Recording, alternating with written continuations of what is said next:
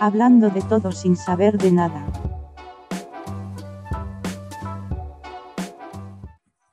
Buena chiquillo, buena cabro, buena contertulios, Nakamatachi, como escuchen.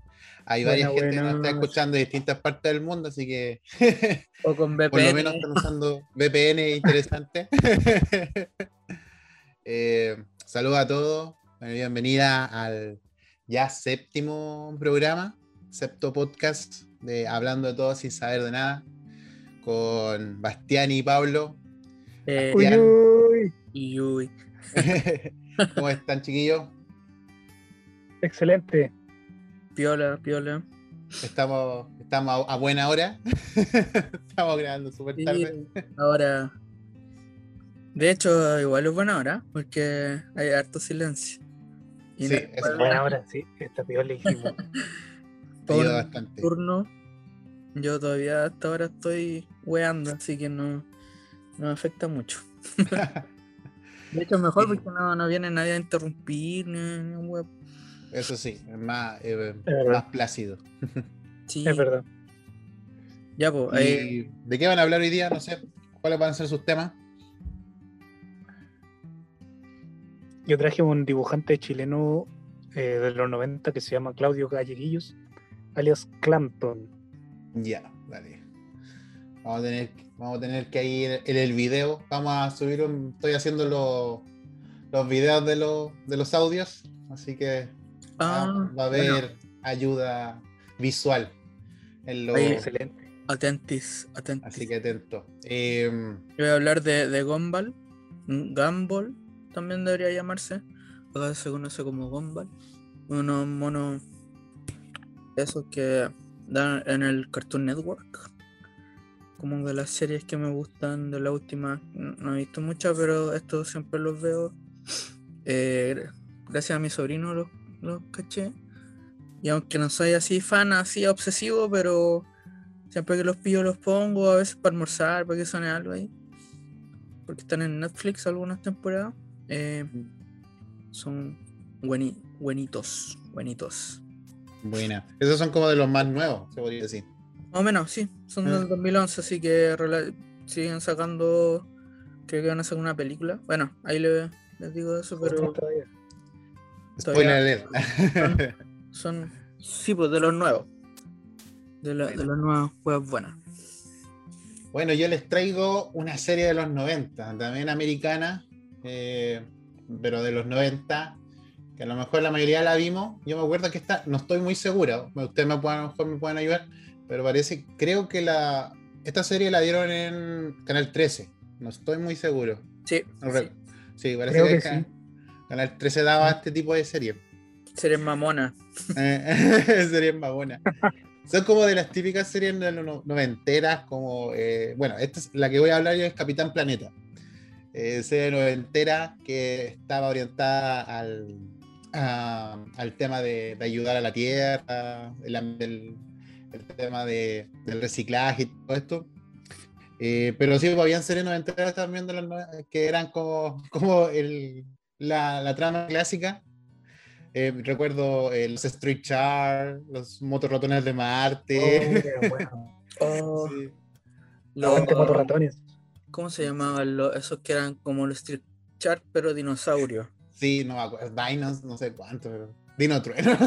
no sé, no, no recuerdo bien, pero también fuera de la época también de los Street Charts. Y bueno, hay muchas otras series, pues, ta- también ahí dentro también los- las tortugas, las tortugas ninjas mutantes y, y muchas otras series que no recuerdo mucho los nombres, pero sí, porque las las series, las típicas series americanas, incluso la de Street Fighter, me acuerdo. Esa chanta, la, de la americana, ¿te acordáis? Sí, Con el- sí. bueno, además de la serie de Marvel que daban también, pues. Ah, sí, pues, las, las clásicas que daban de Spider-Man. Y bueno, dentro de Spider-Man tenía mucho más. De, X-Men y todo. de Hanna Barbera, en el que estaba Dragon, eh, Dragon Quest. Johnny Quest, ¿no? Que era como. Johnny Quest. Oh, Johnny Quest. Em, sí, pues, había una infinidad de, de, de series gringas. Sí. Que tenían casi la misma temática, o sea, la misma temática. en Había el- esta producción en ese tiempo. Sí, todavía. sí, había He-Man, también, pues He-Man y todo. Bueno, no, Sí.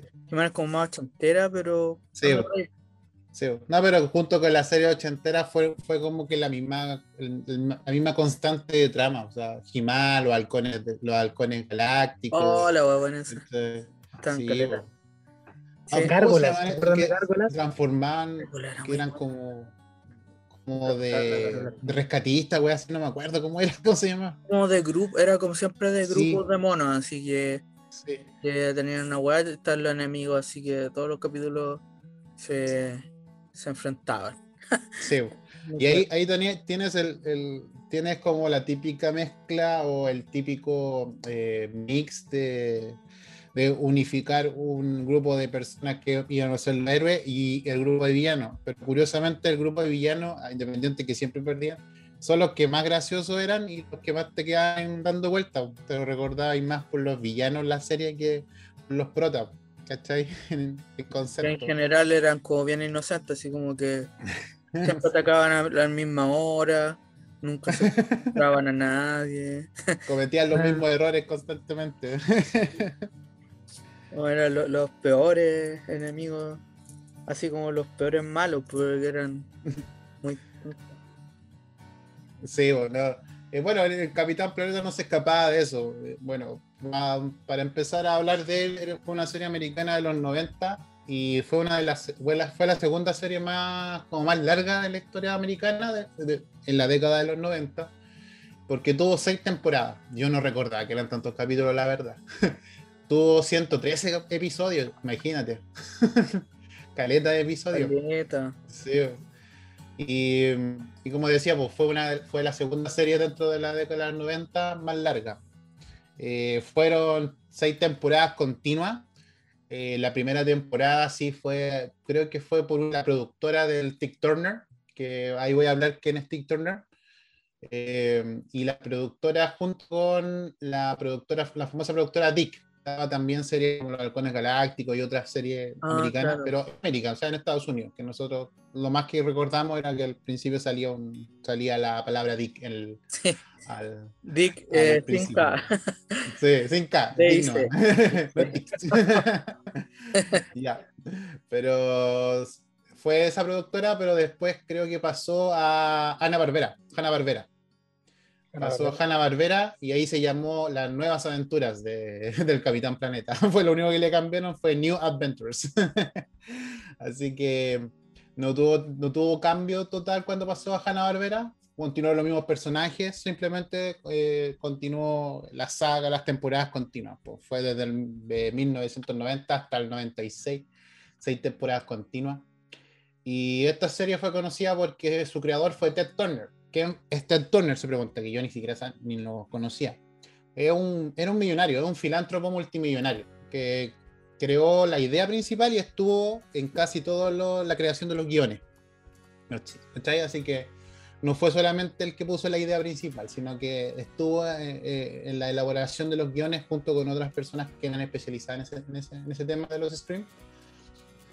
Y lo que buscaba la serie era que, bueno, pre- pretendía concientizar a los jóvenes y, bueno, en realidad a todas las personas que ve- veían la serie, pero más a los jóvenes y a los niños, concientizar sobre el tema de la situación planeta que se estaba viendo en esa época, porque en los 90 empezaba el, tema del, del calentamiento global y, la contaminación y todo lo relacionado con, con la falta de cuidado al planeta. Y era en la época o en, la- los años cuando Ted Turner empezó como a, trabajar en, lo que era más relacionado con la ayuda, ayuda a personas o creación de, de entidades que ayuden al planeta, era porque ya era la época ya del que quería entregar algo al, planeta o quería entregar algo a la gente. Tanto dinero que tenía, me imagino, como todos los millonarios que pasan a ese punto. Entonces creó, esta serie la creó con ese fin, pero también lo creó con el fin de crear una fundación que ayudaba, una especie de fundación a los Greenpeace, que ayudara a la limpieza de las aguas, eh, ayuda al, eh, al, al tema de la, de la prote- protección de animales y todo eso. ¿cachai? Y que incluso hasta estos días creo que la Fundación Capitán Planeta, con el logo de la cara del Capitán Planeta, sigue funcionando de manera como más una ONG más, más estatal incluso, no es privada, eh, pero más, más piola, pues más reservada, ¿cachai? Eh, el argumento de la serie no era tan complicado, o sea, este, fue, este era el argumento. Eh, en el primer capítulo despertaba una, una diosa que era Gaia, que el, el personaje Gaia fue, fue la voz la puso la Guppy Goldberg en, en Estados Unidos. Eh, y Gaia representaba el espíritu de la Tierra. Y curiosamente despertaba así de un sueño muy largo y veía que la Tierra había estaba siendo eh, totalmente destruida por, el azote de, la humanidad. Entonces como que la mina se desesperó y, y, justo tenía unos anillos mágicos que fueron eh, esparcidos a cinco personas eh, los cuales eran como jóvenes especiales, pseudo especiales, ¿cachai? Y aquí teníamos a eh, Kamé, creo que, no me, siempre recuerdo, no me recuerdo bien cómo se decía su nombre, pero era el cabro de África, ¿cachai? Que tenía el anillo de la tierra. Eh, el Wheeler, que era el, el, el macarro americano, que tenía el anillo del, del fuego, que era de, de, Nueva York, me acuerdo, así, así a ese nivel. La Linka, que era, bueno, en la primera temporada, la Linka era de la Unión Soviética, se presentaba de la Unión Soviética. Obviamente con la caída del muro de Berlín y todo eso, después lo, lo, cambiaron a que ella era de Rusia. Y era tenía el anillo del, del, viento. Y la Yi, que era una asiática que venía de China, que representaba el poder del agua, y al que más cagaron con el anillo del, del corazón, fue al, al Mati, que venía de América del Sur, que específicamente eh, eh, provenía de la, de la, selva amazona brasileña. Y que en el contexto de la serie, en realidad, ese era el, él era el líder del grupo, no el Wheeler como se podía apreciar. Po. Y, y los cuatro, bueno, como los cuatro primeros poderes que se cachai eran los típicos poderes naturales, los de la, los, el poder elemental de la naturaleza, los clásicos, el agua, el fuego, el viento y la tierra, y un quinto poder que supuestamente eh, se podía interpretar como la esencia de la persona o la esencia de la humanidad, que representaba como la voluntad del, de, de, del, ser humano. Eh, cuando los planetarios combinaban lo, los poderes de los anillos, eh, creaban un guerrero elemental que era el Capitán Planeta, ¿cachai? Eh, que era como la, una, bueno, era un superhéroe, típico superhéroe, que tenía los típicos poderes de, un superhéroe de Marvel o de DC, que tenía super, eh, super fuerza, volaba, eh, controlaba los elementos como, como había su elemento, y lo mismo que el Mati, hablaba con los animales, ¿cachai? Y cada vez que terminaba un capítulo, eh, después cuando terminaba el capítulo, me acuerdo que había como una, una, una escena, una pseudo escena post-crédito donde daba consejo al Capitán Planeta cómo reciclar y cuestiones así con los planetarios. Y ocupaba la frase en, en Latinoamérica era el poder es tuyo y en España era el poder es vuestro. como que con eso terminaba. Siempre recordaba esa parte que salía como, vamos a reciclar hoy y así hay que hacerlo. Recuerda, el poder es tuyo. Y, y esa era como la, la, la, temática. Y la temática del, del, del, de los capítulos era el típico. Salía el personaje, el, el villano que en, esa, en ese mundo se llama eco-villano. ¿Está Eco-villano. Los, los eco-villanos. en inglés era eco-villains. Así que eh, no, no había una, un cambio tan di, di, diferencial. Eh, el, en la temporada 1 y 2 yo creo que lo que más recuerdo, porque tenía la voz de Goku, porque era Mario Castañeda que ponía la voz del Capitán Planeta. Entonces, como que eso siempre recuerdo también, la voz de él.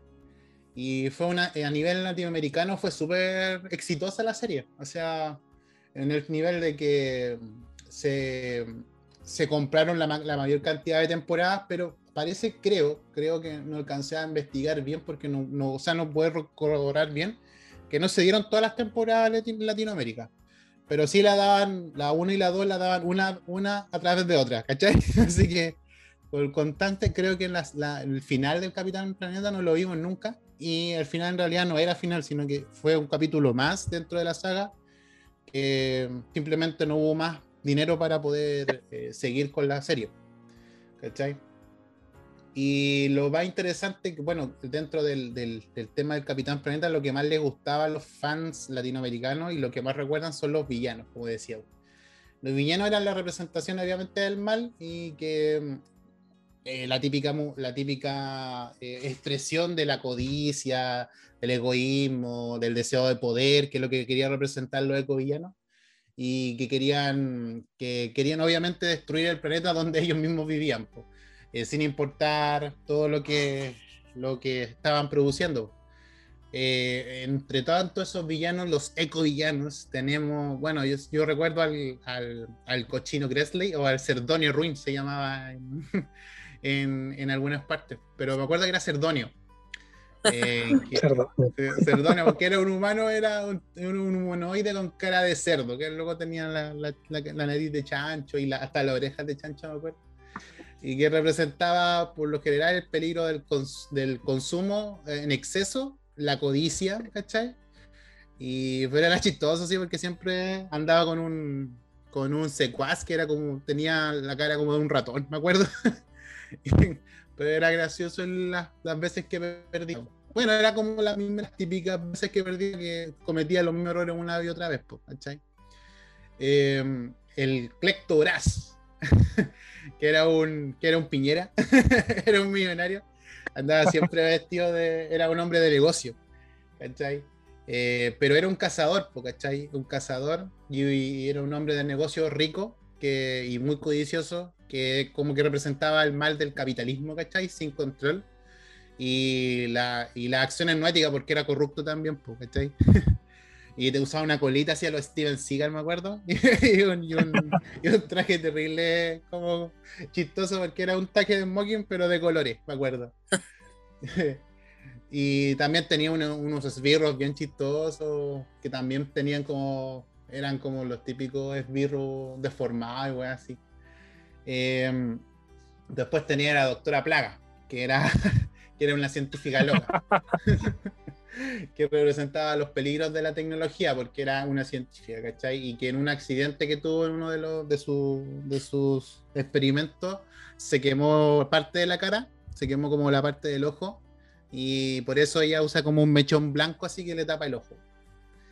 Y ella representa todo lo que es el tema de los peligros de la tecnología, cuando se ocupa de manera incorrecta y que al, crea, al crear cosas que, que generan en realidad un mal a la, a la naturaleza. Eh, lo curioso es que el doblaje de esta, el doblaje americano de ella fue la actriz Meg Ryan. ¿Cachai? Así que tenía ahí otra actriz relativa a la. Otra actriz famosa de la época, de los 90, como la Whoopi Goldberg. Yo tenía ahí a la Meg Ryan. Después tenía ahí otro que era como un humanoide que era igual que una rata. Incluso usaba como. Se, se, tapaba la cara y después cuando se, la, se sacaba, el, se sacaba el, lo que le tapaba, la, como la máscara era una, un ratón, ¿cachai? Era como el maestro Splinter, así. se llamaba Ro, Roedor Escoria, ¿de acuerdo? así se llama. Roedor Escoria. Eh, y esto representaba como las, los males de la sociedad, la delincuencia y las drogas. ¿Cachai? Oh. Incluso en, un, en, el capítulo, me acuerdo si en el primer capítulo cuando apareció él, o en, el, un, un, en un segundo, tercer capítulo, el, el primo de la, de la, de la Linka eh, era drogadicto y muere, muere de una sobredosis. en ese capítulo. Muere por culpa de las drogas. Y ahí se especifica ahí que el roedor escoria era el que estaba generando todo ese, e, ese, ese movimiento. Eh, lo curioso del roedor escoria es que el actor que lo dobló en las primeras temporadas fue Jeff Goldblum. Oh. Oh. Fue bueno. Era interesante la, la cantidad de gente que, que, trabajó ahí en el doblaje. Obviamente porque eran actores y actrices que famosos de Hollywood en esa época, eh, pero que conocían a Ted Turner como multimillonario y se, se, conocían ese mundo. Y otra que en los 90 como que todos los, los actores y actrices querían participar en, en los proyectos, ya sea eh, televisivo o no televisivo, que tenían que ver con, con la ayuda con el planeta, que le ayudaba también para, para tener más fans y todo eso. También había un interés de por medio. Eh, pero por lo general ellos decían que tenían como el, el, las ganas de, de, aportar y ayudar a, a, al tema de, de la naturaleza. Eh, después tenía otro villano que era el Duque Nukem en inglés, que en realidad era, eh, creo que era el Doctor Nuclear, que le decían en, España, en español. Eh, que era un, un, científico que había tenido, un científico loco también, que había tenido un accidente con radiación y había quedado de esa forma como podía controlar la energía nuclear, ¿cachai? Era un, era un mutante radioactivo. Eh, que obviamente representaba los peligros de la energía nuclear. Eh, lo curioso de este, de este personaje es que hubo un, hubo un problema. Entonces, ¿se acuerdan del juego, del juego, de, del juego de PC del el Duke Nukem? Sí. Sí, pues ya, pues en esa época ellos tuvieron como un pseudo problemas con el nombre, ¿cachai? Porque el Duke Nukem, los creadores de la, del juego, pensaban que eh, la gente, la productora del Capitán Planeta tenían, tenían registrado el nombre de Duke Nukem y le cambiaron el nombre al juego. Le pusieron, creo que le pusieron eh, Duke Nukum, ¿cachai? En la primera instancia. Eh, pero después como que todo eso lo cambiaron por el posible reclamo que podían tener por parte de la productora del, Capitán Planeta. Pero después descubrieron de que ninguno de los nombres en ningún momento estuvo registrado. Entonces como que llegaron a un acuerdo que podían los dos compartir los nombres. Pues, y así volvió al nombre original de Duke Nukem y, y, hasta el día de hoy lo conocemos como el juego, el juego que Así que eso, eso era como la, eh, el dato curioso de ese nombre, de ese villano. Y el, el otro villano que siempre aparecía en todos los, los capítulos era el Otto Fangoso. no sé si se acuerdan de ese. El Otto Fangoso, que era un viejo pelado que, que representaba, que bueno, que andaba siempre como, se vestía como, como basurero, eso, como basurero al, estilo americano. Eh, era un, un, triturador de desperdicio, eh, que representaba como la ignorancia y el peligro de pensar a corto plazo. Eso no lo cachó a qué se refería. Pero era como el villano que siempre aparecía como el villano de relleno, te podría decir. Ah, ya. Era uno de los villanos más recurrentes que aparecían en la, en la serie. E incluso tuvo su doblaje fue Martin Chin, que era un actor de renombre de esa época. Algo de Charlie Chino, ¿no? Eh, creo que sí, creo que es pariente de Charlie Chin. Me suena, me suena. Eh, y después tenía ahí como ya como para finalizar de los villanos salía uno que era Sarn, que ya esos eran como de, de las últimas temporadas, que era el... Mira, imagínate que el doblaje de voz de ese villano fue Sting en su primera, en su primera parte y en su segunda parte fue Malcolm McDowell. Chucha. A ese nivel. Oh. Él, la diferencia de lo que vino era como un espíritu, un antiguo espíritu como ah, ¿Cachai?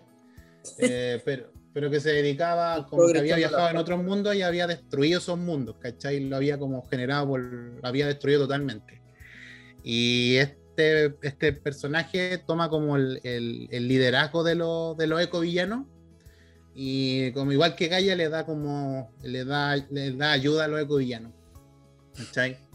Eh, en SARM representa como la guerra, ¿cachai? La guerra y todo lo, todo lo que produce el tema de la, de la destrucción del, eh, entre los seres humanos, ¿cachai?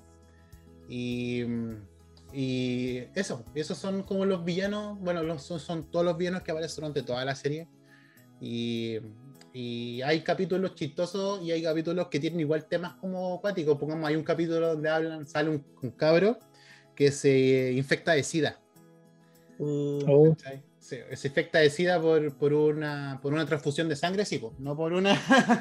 no por lo que pensamos al tiro cuando dicen que una persona tiene VIH. No, era como una transfusión de sangre y en ese capítulo todos como que lo discriminan a los a Filadelfia, ¿cachai? Y ahí sale después Capitán Planeta diciendo que, que odia la, discriminación y toda la cuestión, ¿cachai? Entonces. Para la mano, bueno. Sí, fue, como el capítulo más. Eh, con más polémicas, se podría decir. Y. Y también, bueno, el, Capitán Planeta también ha tenido, tuvo la incursión en los videojuegos en una consola producida por, por eh, llamado Capitán Planeta para la consola NES, eh, que le fue malísimo. El juego era súper malo, súper. Eh, era lineal. Era un juego de pasar etapas en 2D, típico, de juego de los 90. Más, más bien como juego ochentero, más que un juego noventero eh, tenía errores de programación y errores de, creo que cuando escogíais los podíais, podíais cambiar los, los más no los personajes los poderes los teníais que cambiar en, la marcha y no, no había una opción para parar el juego para hacer el cambio y cuando hacías el cambio ya te, te mataba te mataban los enemigos ¿cachai?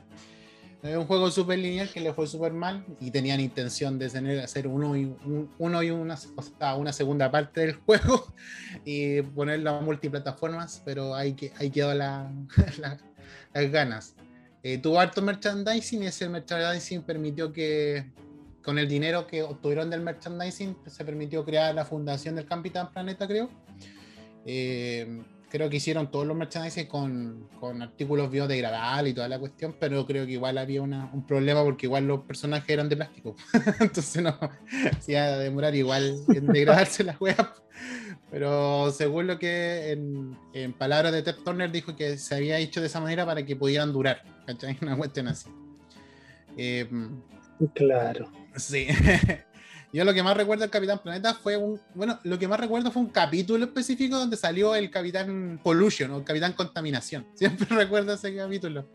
Porque fue como un capítulo donde los ecovillanos se juntaban. Porque por lo general siempre o salían dos ecovillanos o salía uno solo. O siempre salía el otro fangoso. Y ahí ocurrían las típicas escenas, o sea, la típica trama de villanos y cometer los mismos errores y todo lo que hemos dicho. Eh, pero en, esos dos capítulos, pero tenía dos partes, aparecen esos, aparecen los, cinco ecovillanos eh, y crean a través de una, máquina que crea la doctora Plaga, eh, crean las versiones malignas de, los de los cinco anillos de Gaia. Y recuerdo que los anillos tenían como el poder de la radiación, el poder de la deforestación, el poder de la, del smog, eh, el poder de, las- de las sustancias tóxicas y el que era el, como el que comparaba con el anillo del corazón era el anillo del odio. ¿Cachai? Y eso cuando se juntaban los poderes generaban al capitán, al capitán contaminación o el capitán pollution que se llamaba en, en inglés. Que era, que era un capitán con los colores, era rojo y creo que amarillo. Tenía como partes como que estuviera como con, con- contaminado, como sucio. Y tenía el pelo casi similar al Capitán Planeta, con la diferencia como que tenía una apertura al medio. y te- bueno, tenía más poderes y por el viejo se te podía absorbía la, eh, la radiación y podía aumentar de- de tamaño. Eh, también volaba y la típica poderes del Capitán Planeta con la diferencia que podía tener ese poder de la radiación. Y, y lo gracioso del, como, del Capitán Planeta que todo lo, todo lo que le causaba su kriptonita era la contaminación, pues o sea, le tiraban tierra, cagaba así. quedaba para la cagada. Le, le tiraban petróleo así, quedaba como, como no se podía mover. Así que igual era como súper ridículo de repente la, la trama del- de la kriptonita del Capitán Planeta. Pero eh, la serie, me recuerdo, igual tuve- tengo buenos recuerdos de esa serie porque igual era, era graciosa verla cuando estaba chico. Eh, la veía en. La veía en, en el canal 3, me acuerdo, y random, pues nunca supe una, una, una- un constante o un, constante de capítulo. Pero sí recuerdo siempre ese capítulo del Capitán eh, Contaminación, que era como, la- como el- lo más cercano a una Nemesis que tenía el Capitán Planeta.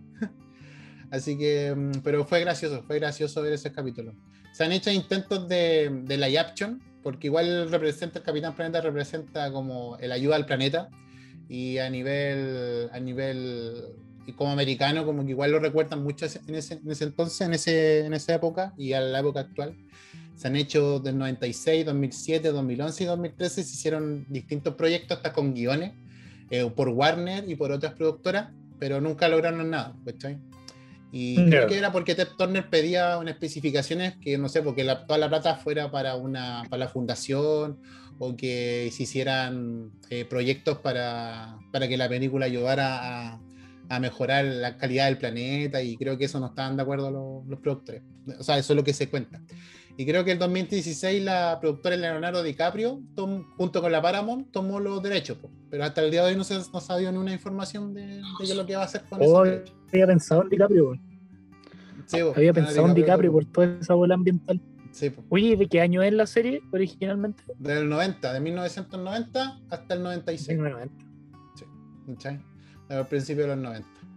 Así que, mm, y eso, por eso lo quería hablar del Capitán Planeta. eh, para hacer un, un resumen y, y recordar un poco a lo mejor los que lo, la que- los que lo vieron, porque igual eran, eran, no era una serie muy, muy recurrente, pero in- increíblemente sí una, eh, fue una serie que fue famosa en Latinoamérica. A lo mejor no tanto en Chile, o si fue en Chile, a lo mejor igual hay gente como yo que la vio así random.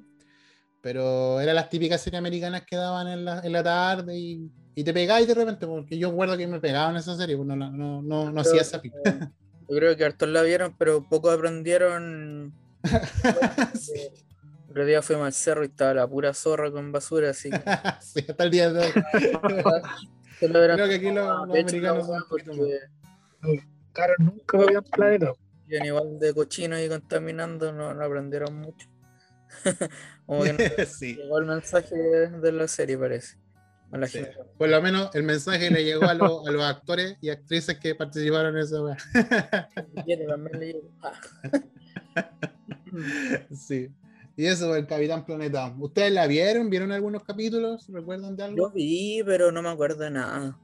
Tengo súper poca recuerdo de ese tiempo, pero me gustaba, lo daban en las tardes. En el 13 me acuerdo, los fines de semana, no me acuerdo bien. Sí, los sábados. Los sábados la dan, los fines de semana. Como en el verano. Sí, me acuerdo de haberla pillado por ahí, así, haberla pillado, pero tam- tampoco Era de mi favorita. recuer- recuerdo mucho. Como que la veía, pero no, cuando chico veía nomás. No Sí, bueno, cuando unos chicos veían. Sí, yo recordé, algún Ah. día estaba pensando en qué hablar para hacer un podcast. Y como todavía iba a hablar de una serie americana, me acordé que había, hay hartas series. Pues yo creo que esta es una de las primeras series americanas de los 90 que voy a hablar. Yo creo que la siguiente, la que más, la, la- yo la que más me, me fascinó fue Los motorratones de Marte, que me da pena que no Oh. haberla, nunca haberla terminado. Y solamente son tres temporadas nomás. Sí, me encantaban Sí, también. sí, Igual que se llamaban los SWAT Cats, también me gustaban caletas. también eran buenas. Sí. Pero esa es más de los 2000, sí. Sí, no me acuerdo, pero también sí, pues era más nueva los motorratones. Aunque estaban los motorratones y las tortugas ninja. Así cuando era Mm. chico, chico, eran como los monos que más me gustaban. Sí. Después ya Sí, cuando empecé a ver anime y lo que daban, me empezó a gustar más. Sí, pues la otra serie que me acuerdo que me gustaba bastante era Gárgolas. Héroes góticos. Me gustaban también. Lenta. Tenían una- esa tenía una historia densa, me acuerdo. La de los héroes góticos. Sí, pero eran Tenía- más- era canon, pues tenía, o sea, era, era canon, sino que cada capítulo era canon de un, de un capítulo siguiente, era como muy curioso.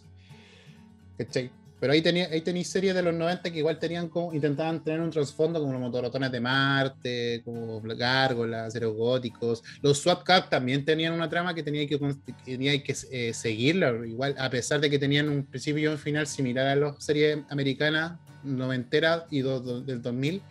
Igual habían series que tenían, no sé, por su segunda y tercera parte, me acuerdo. Y no, era, era súper buena.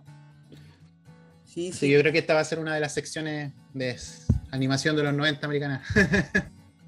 De muchas no me acuerdo, pero- Pero sí, pues estaba en eso. Me acuerdo, había una que se llamaba James Bond Jr. Era, también me gustaba. Era mala la wea, pero me gustaba. Típica wea que los gringos no, sé, no saben qué hacer. Ah, ya este personaje hagámoslo chico. O hagamos, al- Niño. o hagamos al sobrino.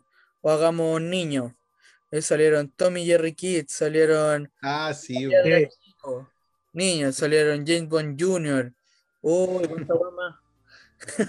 Tiny Toons, toda esa wea.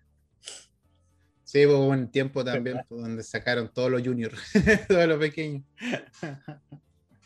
Sí, hay hartas así de los 90 que antes de conocer el anime o que se hiciera más masivo el anime, eh, los canales de televisión pues, eran series de, de canales abiertos, pues, que veíamos con los generales en la tarde, ¿cachai? Recuerdo una serie de piratas, me acuerdo, que tenía como una, cuest- un- una cuestión negra, no recuerdo muy bien cómo era, pero siempre era como rara la serie. Que también era como de la época de los 80, sí. Sandokan, ¿no? No, esa es como de los 80, sí, pues los 80 Sandokan. no, pero otra, o de una serie, como, no de los 90, es una serie como de piratas que buscaban como el mar negro, una wea rara. Sí, era como súper rara la serie, pero la daban en el canal 13, me acuerdo. Ah, Ah, eran como los monos ya más- En esa época. Eh, fue una época rara de animaciones.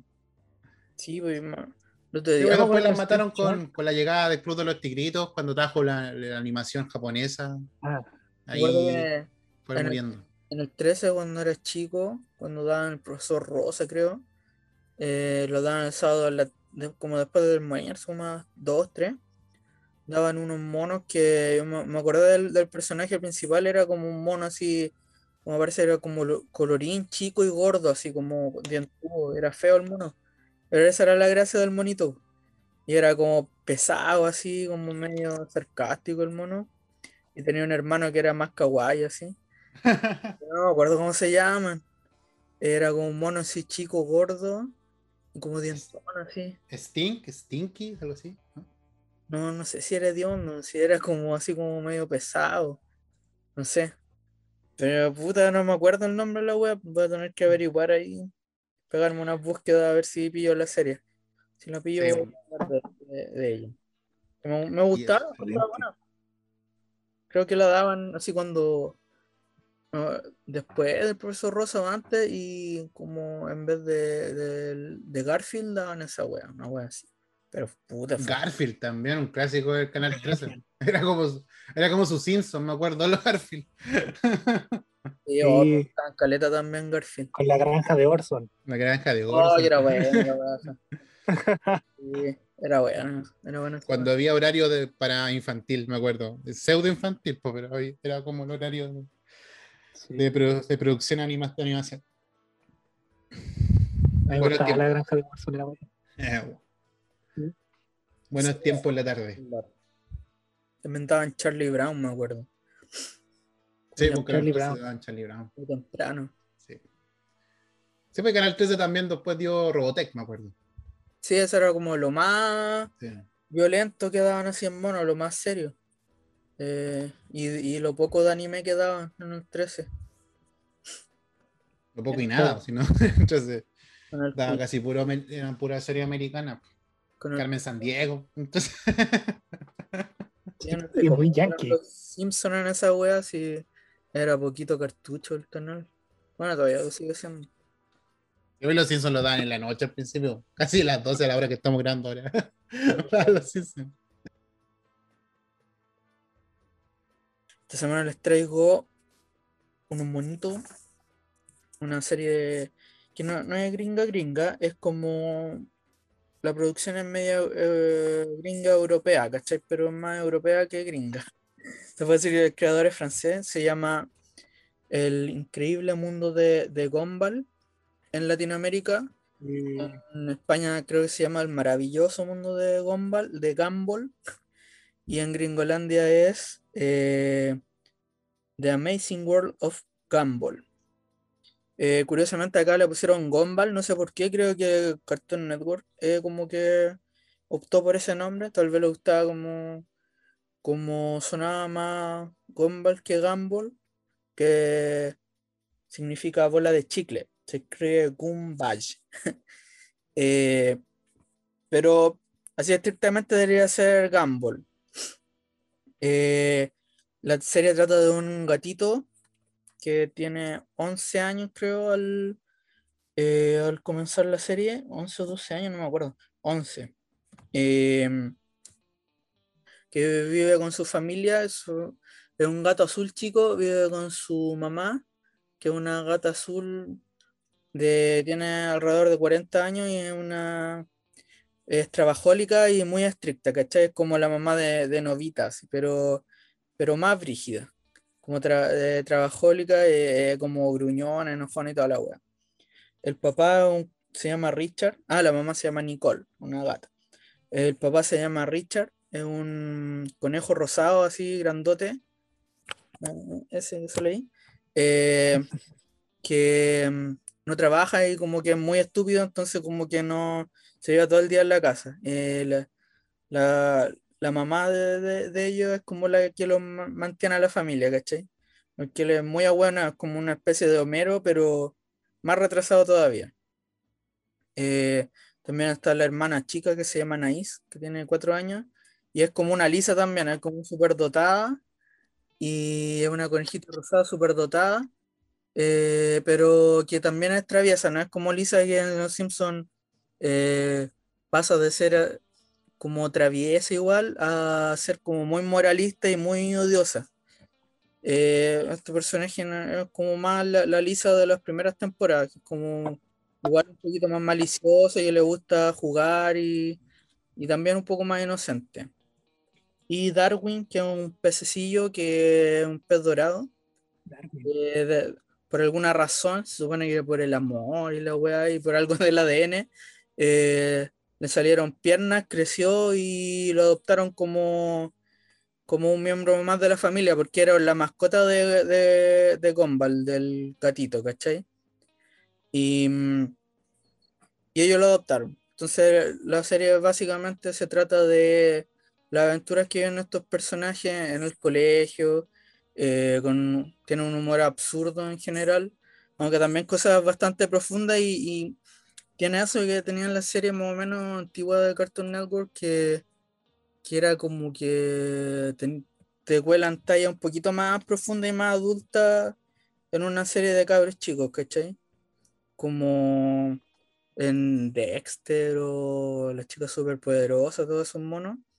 Siempre como que habían tallas que cuando eh, un pendejo así no, no iba a pillar, pues lo, lo grande como que le encontraban el sentido. O cuando tú sos más grande, como que empezáis a pensar o veía algo de eso y decís, oh, eh, como que estaban pasando otra, otra, otras cosas más, no sé si más pensantes o más profundas. Le podéis dar un- una segunda lectura. Claro, eso mismo. Como que ya eh, no, no es así como en la serie de babosa, así de niño que tiene que ser todo perfecto y todo inocente. El humor Sí, es pues, sí. absurdo, ¿cachai? Es como también es- tiene harto humor físico y como que es, es tirar talla por talla. El mismo Mm. decía que era como más cantidad que calidad en lo que refiere a chistes. Entonces, como que ahí van probando y van tirando un chiste detrás de otro, una, una talla, una situación, que ahí va armando como un conjunto, ¿cachai? Más que algo muy pensado y muy, muy trabajado para que termine en algo, que también tiene cosas así, pues. eh, y también lo que tiene la serie, que es una de las principales características que me, me llamó la atención cuando la vi, es que mezcla diferentes tipos de animación y que yo cuando la vi dije, oh, debe ser un- una paja animar esto. Y claro, pues lo, lo mismo que, que como que se decidieron hacer eso y como que tomaron el camino más difícil y más caro de hacer animación que mezclar animación, suponte, los personajes principales son como Flash, son como hechos como en Illustrator, ¿cachai? Muy vectores, muy colores planitos, con forma ángulos así básicos.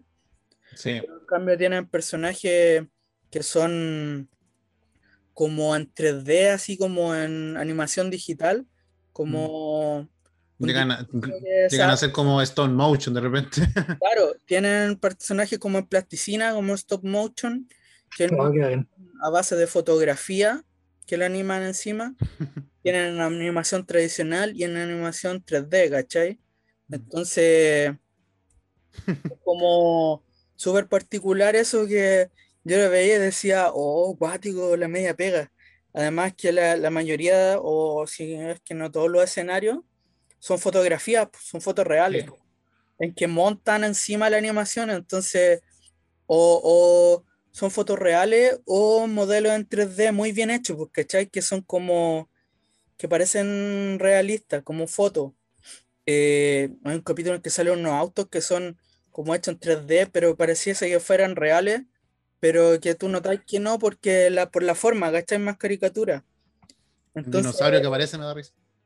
Sí, pues, entonces es como, oh, así como que eso me llamó harto la atención de el ingenio y la pega, pues, de hacer todo eso, pues, que entré Una mansa pega. bacán, encontré bacán esa, esa estilo, ¿cachai? Que eh, tal vez hay, no sé si habrán más series, pero en esta encuentro que los mezclan súper bien, pues. Los personajes en animación 3D con Hay una serie de peces que, que mi esposa ve que es- tiene también ese, ese estilo de animación, como de de un fondo real y ahí se van como sobreponiendo los personajes. ¿Cómo se llama? No sé que no recuerdo el nombre, que ella me lo mostró. ¿Es Me gringo japo? Sí. No, creo que es gringa. Creo que es gringa. Mm, no sé, pero, no- pero más antigua que, Gon, que Gonbal. Ah, ya, ya. Sí, pero era, era de peces. Pero tenía como ese, ese contexto de, de un fondo casi real con animaciones, con una animación en 2D. Ah, ya. Sí, pues, lo- eh, que esta serie lo que tiene además es que los fondos son fotos, pero además diferentes tipos de personajes tienen diferentes tipos de animación, pues. Uno, suponte que hay un Paco que es como una rosquilla, que es como una animación 3D bien suavecita. Otra que sale como un dinosaurio, que también es Dinosaurio me da risa. con escamas y weas así, súper detallado. Que el, el- también, pues, el, lo- el creador de la serie y los productores dicen que es una paja hacerlo, entonces por eso cada vez sale más poco ese personaje, pues. Porque es muy complicado, es complicado animarlo y más encima meterlo en, la- en la serie, pues. También Está como el, está como el Ghost de Games of Thrones, que costaba, Claro. costaba mucho en hacerlo. Sí, pues entonces ahí como que cada tipo de personaje o cada personaje tiene su propia animación o cada familia, ¿cachai? Hay un monito que es como una piñata, hay uno que es como una tostada, que es una foto de una tostada y la animan encima, ¿cachai? Hay una papa. Claro, pues hay una papa, hay unos huevos, eh, hay un plátano que es como así como que parece como de un videojuego o de una wea Pixar así. Entonces... Hay un Eh, papel que no sé qué es lo que es, es un, un, un conejo, algo así, no sé. ¿Cómo? Es hay un personaje que es como un papel, que, se, que lo hubiera. El- La osita, es como una osita de papel, un papel arrugado. Que Sí, eso es gracioso. una hay una que es como un cono de helado así, en, en 3D animado así. Entonces, es súper creativa, pero increíblemente como que mezcl- se mezclan bien esas formas, esos distintos tipos de animación. Eh, al principio como decir, oh, así como que para la cagada y después ya como que no te dais ni cuenta, vos te encariñáis con los personajes y como que son nomás. Eh, tiene seis temporadas la serie, eh, creo que son cada, cada temporada de 20 capítulos. Y los capítulos se dividen como en dos, ¿cachai? Como cada capítulo te dan dos, dos capítulos distintos. No, no sé si se explica bien. Eh, según leí, eh, Cartoon Network en el Twitter oficial eh, anunció que viene una película. Así que Oh. Está en producción, no, no sé cuándo va a salir. En- eh, como, como datos de, de, de cuando salió, se estrenó el 3 de mayo del 2011 en el Reino Unido. Después, una semana más tarde, en Estados Unidos. eh, en España, el 11 de septiembre del 2011 y en Latinoamérica el 4 de septiembre del 2011. Em, como curiosidades, o sea, como detalles de la serie, eh, el apellido de la familia de Gumball es, es Watterson. eh, y Darwin, como es adoptado, le dice señor papá y señora mamá a los, a los pues, adoptivos.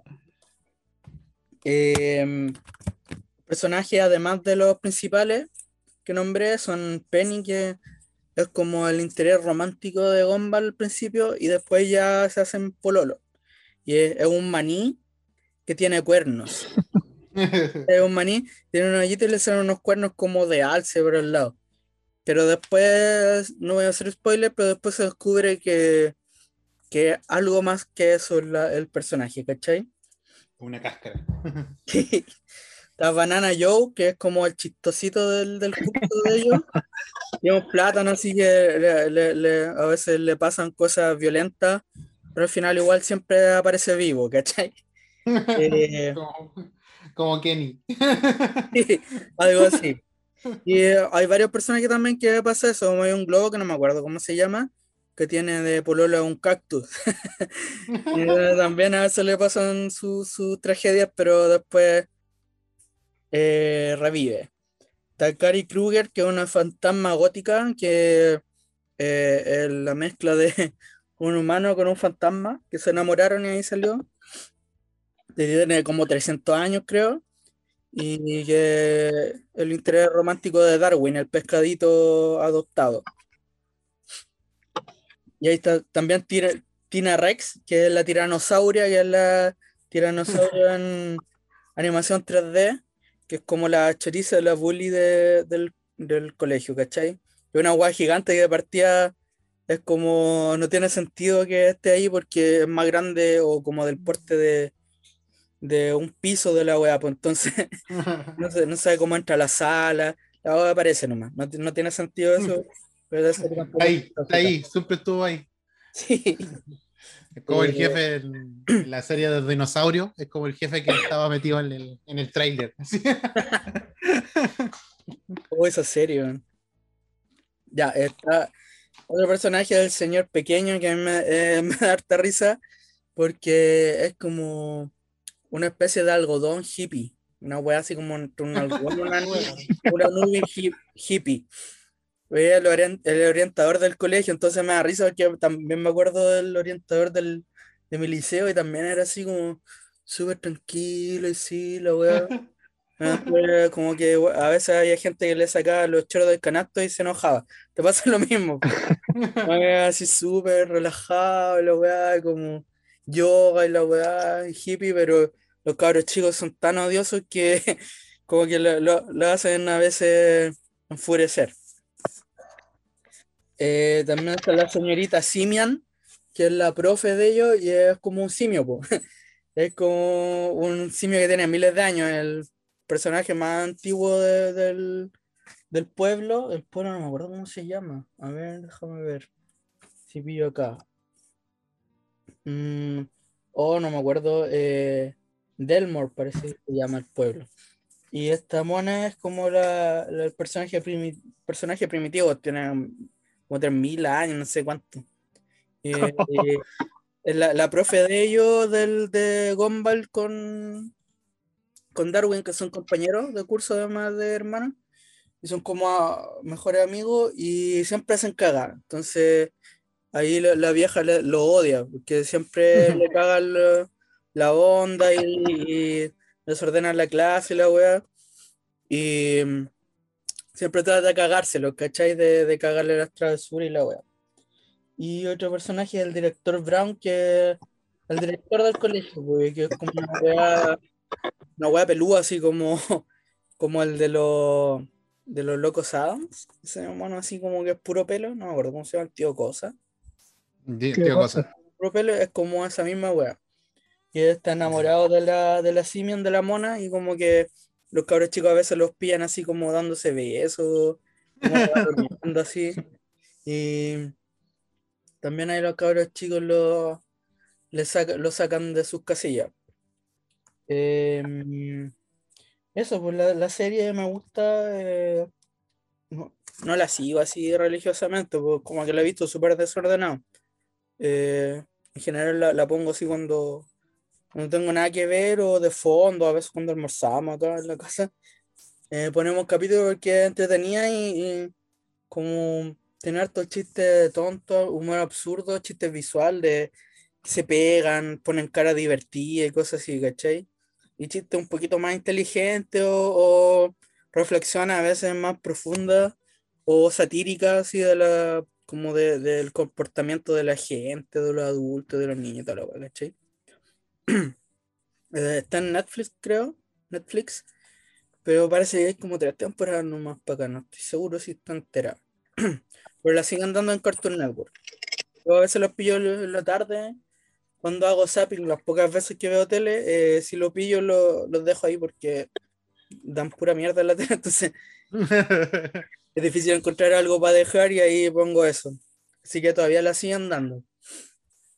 Y se la recomiendo para que tal vez no sé si sea, de las favoritas que, que vayan a, encontrar, o sea, de su gusto, Pero interesante por la producción y el estilo de animación. eh, que súper, súper, no sé, para nosotros que nos gusta la animación, como que uno aprecia el, trabajo de la wea, ¿cachai? Como la pega que hay y el ingenio también, pues, para hacer una animación de tan buena calidad, mezclando tantos estilos de, de De animación. animación, de estilo gráfico y wea así, es como llama la atención al toque. pues. Es, es rupturista de cierta manera porque igual tienen una forma de trabajar con un pensamiento un poco más distinto. ¿cachai? O sea, eh, te rompe un poco el esquema de una de las series de no, por lo menos de nosotros de los 90 y los 80. po. ¿Cachai? Así que no es súper interesante. La que te decía yo se llamaba Pecesuelos, que es una serie de Disney. Ah, ya, se, ya. llama, se llama Peces. Hope, que Sí, que lo se llama inglés, bonito, sí. sí, sí, cacho. Incluso puse aquí en Google Gumball serie y aparece también Pecesuelos, Rick and Morty. Ah, bueno. Una, una que me gusta a mí que se llama Osos Escandalosos. No, Ah, ya. Eso también Sí. es de Cartoon Network, pero nunca lo he visto. sí, nada, me gusta. bien. Había una que, que lo veí con mi sobrino un par de veces, la vi, se llamaba ce- Manzana y Cebollín, creo. una wea así era. Bueno, Y, bueno, está la clásica Hora de Aventura y un show Sí, más. Son como la- las dos más sí. La otra es Gravity Falls, que también está dentro de, la, de ese mundo. Tío Grampa y todo eso. Mm. Son como en serie de, de estos tiempos así más interesantes. Que también Tío Grampa mezcla, un- no sé si tanto esti- estilo de animación, pero por lo menos con ese personaje es como una, una foto, una tigresa. una foto de un tigre. Y la animan y también juegan así con, con eso, pero Gumball es, es otra cosa, pues como la evolución de eso, ¿cachai?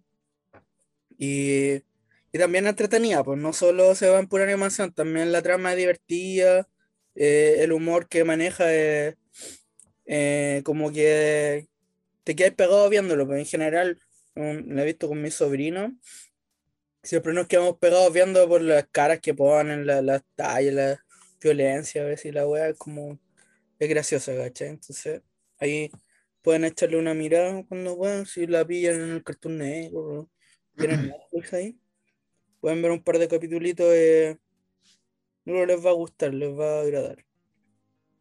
Eso sería, Excelente. La eso sería. La voy a ver porque había cachado poco de he cachado poco.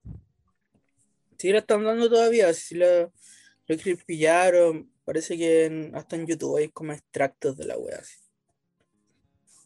Sí, de bacán, esas son series que, que, mm, como el Buenísimo. contexto actual de, de cómo se va una serie animada, igual son interesantes y son súper... Te, te quedas pegado, te quedas pegado viéndolas. ¿Cachai? Sí, Así que no, porque- bacán, bacán, po. Como decíamos, hay hartas, hay hartas series también que, que van dentro de ese rango, ¿cachai? Y, y no solamente necesitan ser series de adultos, como la- las que nos, todos conocemos, de los Simpsons, Padre de Familia. ¿cachai? O sea, Claro, otro ya tipo de de hecho está Mm. medio ma- muy manoseado, entonces como que Ah, sí. Y te encontrás con series como esta que. que Pues yo creo que Rick and. Morty pegó porque ya era como, te daba un poco más que eso, ¿cachai? Como que ya los Simpsons ya están cada vez peor, así como, no, que no sé, todos piden ya que la terminen, pues. South Park también ya, ya está guateando de hace rato, como que bajó la calidad.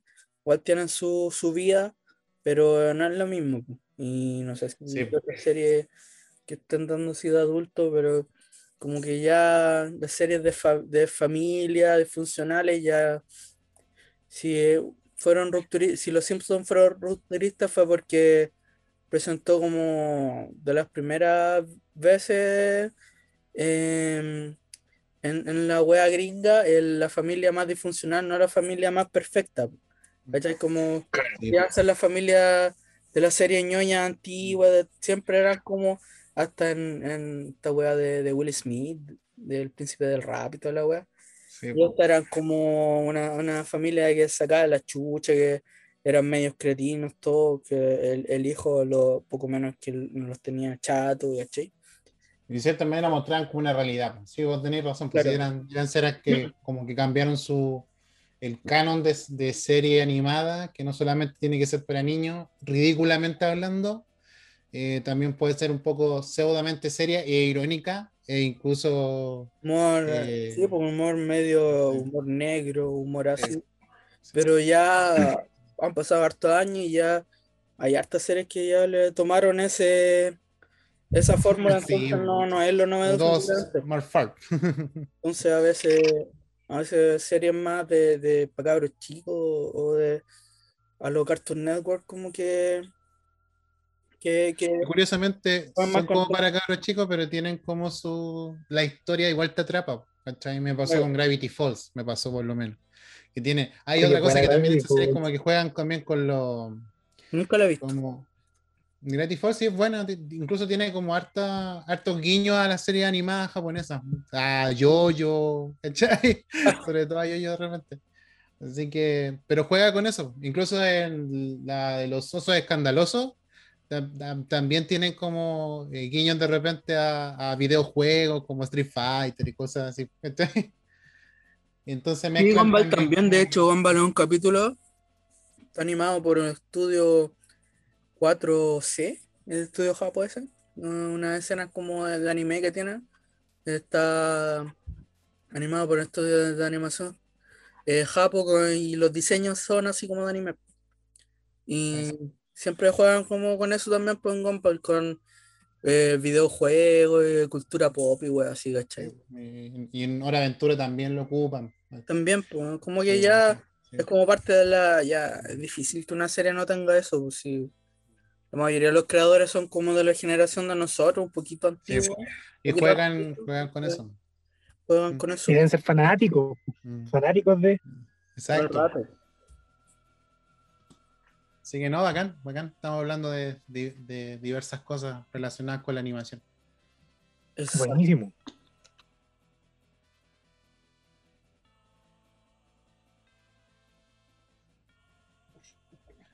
¿Qué nos trae? Bastián? pues,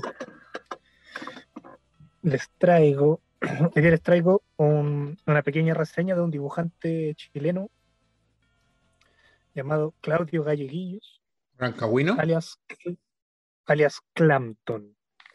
Él vivió en Rancagua, pero él nació en La Serena. Ah, ya. Nació en La Serena. Eh, bueno, Claudio nació el 4 de marzo del 68 en La Serena. Eh, fue un dibujante y escritor chileno.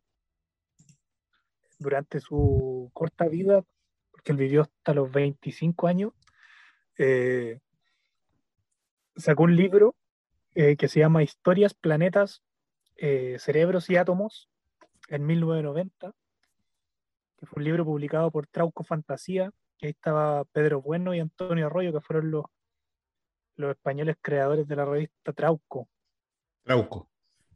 súper importante en la movida del cómic chileno underground de finales de los 80, mediados de los 80 hasta, hasta los 90. Eh, ingresó en el año 86 a la Escuela de Artes de la Universidad de Chile eh, con mención en grabado, pero estudió dos años y abandonó la carrera. Y, mm, bueno, Clapton, eh, dentro de lo que puede investigar y de lo que siguió también de su obra, porque me gusta harto, eh, claro, abandonó, abandonó los estudios y encontró, o sea, entre que en esa transición empezó a participar de varios fanzines, de varios, varias publicaciones como independientes, tanto en dibujo como en poesía, como en otros eh, trabajos en los que mezclaba imágenes con texto. Eh, bueno, su trabajo se, se caracterizó por, por tener una cierta mística. Él trabajó eh, son historias como de universos paralelos mm, que tienen algo como de surrealismo, humor negro, ¿cachai? Es como harta experimentación en su trabajo. El- su, su dibujo eh, trabajó principalmente como en blanco y negro, eh, bien detallista, ¿cachai? Como eran como mundos medio eh, vegetales, ¿cachai? Como, como harto achurado, bien achurado. eh, eran como, por ejemplo, hay un, hay un, una historia que, que- he leído de él, que, porque su trabajo es súper difícil igual encontrarlo. Si bien me parece que ahora en la, en la biblioteca de la Universidad de Chile están recopilados sus trabajos, cuesta caleta acceder a ellos y el libro es inencontrable. Eh, su historia es como, es como una narrativa súper lenta a veces, como que te iba metiendo en un mundo, como yendo a lo micro, de repente eran como cosas microscópicas, eh, moleculares, tenía como una fijación en, en hacer este tipo de... como una forma de pensar igual, como súper eh, única, que era como fijarse en, en, en cosas que uno com- comúnmente lo- los autores, por ejemplo, de ese tiempo no estaban haciendo, que los, de- los autores eran más, iban más por como la contracultura, eh, el, mensaje político o la, clásica historieta de, de, de, vida cotidiana, ¿no? Habían varios autores, estaba la Maliki, estaba eh. Eh, Lázaro, estaba Carto. Entonces, chiquillos que iban como por una tendencia más, un poco más punk o más contestataria, y aparece Clampton en ese ambiente y le da como un, un rombo bien místico, como eh, dibujos súper oníricos. eh, Tiene como un estilo medio de Lovecraft de repente.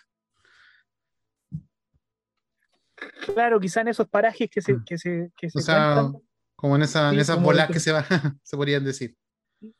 Sí, como de universo, eh, como bien orgánico su trabajo, como es como una poesía, como tenía harto eso, era como una poesía, como una narrativa poética eh, y de mundos, como ínfimos, como mucho mundo.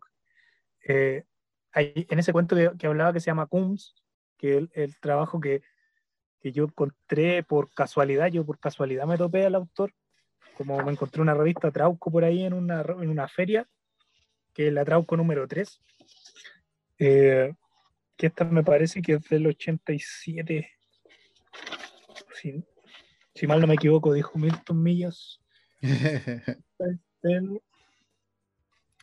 No, la verdad no tiene el. No, le tengo el año aquí. No, pero yo creo que ya es 90. Debe ser 90. Bueno, y aquí viene eh, publicado su obra Kums.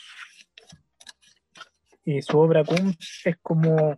De hecho, está en YouTube por ahí porque hay un grupo. Hay un grupo musical chileno que se llama Clampton. No, no sé, no tengo mayor información de ellos. Los estuve viendo y por ahí tienen un videoclip. Tienen unos videoclips. Eh, y hay un video que está esta obra, este mismo, que, que después lo voy a compartir en la página ahí, porque también voy a compartir como tengo el, el, el screen de, todo el- de toda esta historia, así que yo creo que se puede compartir. ya. Eh, y hay un video por ahí en YouTube en que está animado este, este cuento. Y también es como eh, un mundo eh, como microscópico, pero que al mismo tiempo se expande y es, es como un bosque. eh, que hay unos, unos personajillos que es como que viven en, en pelitos de las plantas como moleculares. eh, y al mismo tiempo la narración es súper poética. Súper poética. Eh, a mí me encanta porque es, es cortito, pero es súper conciso. Tiene como un, como un, una trama en cuanto a la conciencia, como que eh, son como esporas, como un personaje que vive dentro de una espora. Entonces termina el cuento diciendo, Kums polinizará su cuarto y todos los adyacentes. Fraccionando, Kums ocupa simultáneamente infinitos lugares y tiempos. Kums es una sola conciencia. Tiene ese rollo. Y aparte, ese dibujo que me encanta. Cuático. ahí. Bueno, eh, eh, Claudio Galleguillos eh, sufría de, esquizofrenia, aparentemente, diagnosticada según la medicina de la época. Entonces, tuvo hartos problemas de salud mental, todo eso ligado a que estaban en una dictadura, había dictadura en Chile, entonces también este, estas publicaciones aparecieron casi todas en revistas como independientes, ¿cachai? Y bueno, él fallece el 6 de enero del año 94, fallece en Rancagua, que acá vivía eh, su familia. Y fallece por exceso de consumo de pastillas y tenía ahí como un, largo, una larga data de como de, de problemas ligados a la adicción. Ah, ok.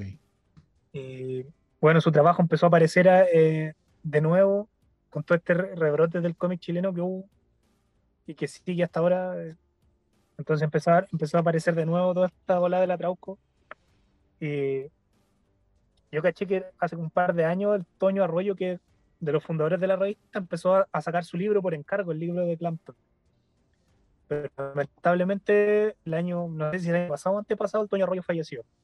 No. Así que es inencontrable ese libro. Eh, hay algunas copias por ahí que, la tiene eh, cierto gente como del mundillo ahí de, que, que, rodeaba esa revista y, no, no está, es imposible encontrarlo. Y por, ahí hay unos, unos, unos, una unos escáneres en internet y el libro es súper bonito, súper bonito. Yo he estado viendo como videos, hay algunos videos de Clampton por ahí y eh, se nota que era un ser súper especial y con una visión del mundo inusual a lo que se conoce o a lo que se entiende como por normalidad. Lo que se está acostumbrado. Claro, claro. Mm. Sí, como un ser súper, eh, como muy niño, muy mm. niño. Eh, bueno, él, hay unas, unas cartas que dejó por ahí en el que él manifiesta más o menos como, o se puede llegar a hacer una idea de lo que le, como la forma en la que veía y como que había una carta, por ejemplo, que, le decía a una chiquilla como, se cuestionaba cosas como, ¿qué tal si se pudiesen escuchar eh, los procesos mentales? Por ejemplo, si estoy pensando en algo, eh, si pudiese llegar a escuchar cómo todo, lo, todo el mecanismo que se pone en funcionamiento dentro de mi cabeza para que yo piense, se iba en ese tipo de bolas, ¿cachai? Y nada, su obra yo la encuentro genial. En cuanto a, gráfica, es súper original, súper única. Y es, un agrado verlo. Es un agrado verlo. Así que no, no, recomiendo que busquen su trabajo y hay, hay en Facebook hay un, grupo que es Clampton y ahí es como que toda la gente sube su eh, trabajo que, ha encontrado. Ah, sí, sí, porque su trabajo está repartido también en hartas publicaciones que fueron fanzines, ¿no?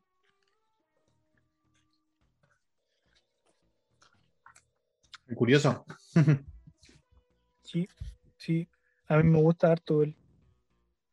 Curiosamente, los Oscar también te diagnosticó enfermedades mentales relacionadas con esquizofrenia y, cosas así. Pues. Entonces, la mirada que él tenía, por eso le decía que tenía como un atisbo a, Lovecraft. Mm.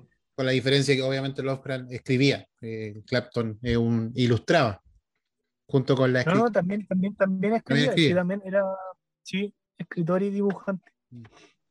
Sí, pero claro, su, Qué curioso pasa, pasa, a ser como una, como un mito, una leyenda urbana, así. Pseudo leyenda urbana. Sí, mm. sí, es como de culto. Pasó a mm. ser autor de culto. De hecho, dentro del ámbito como nacional, eh, se le tiene así como un como un autor de culto. Aparte que, eh, no sé, por ejemplo, leer esto, eh, sus cuentos es como que sí te hacen pensar caleta te hacen reflexionar, tiene una bola filosófica. Entonces ahí también como que entra la, la, bola del, de, bueno, la salud mental en ese tiempo está, hoy en día todavía está en pañales, me imagino en ese tiempo, así que el compa no tiene que haber tenido mucho apañe. No, nada, absolutamente nada.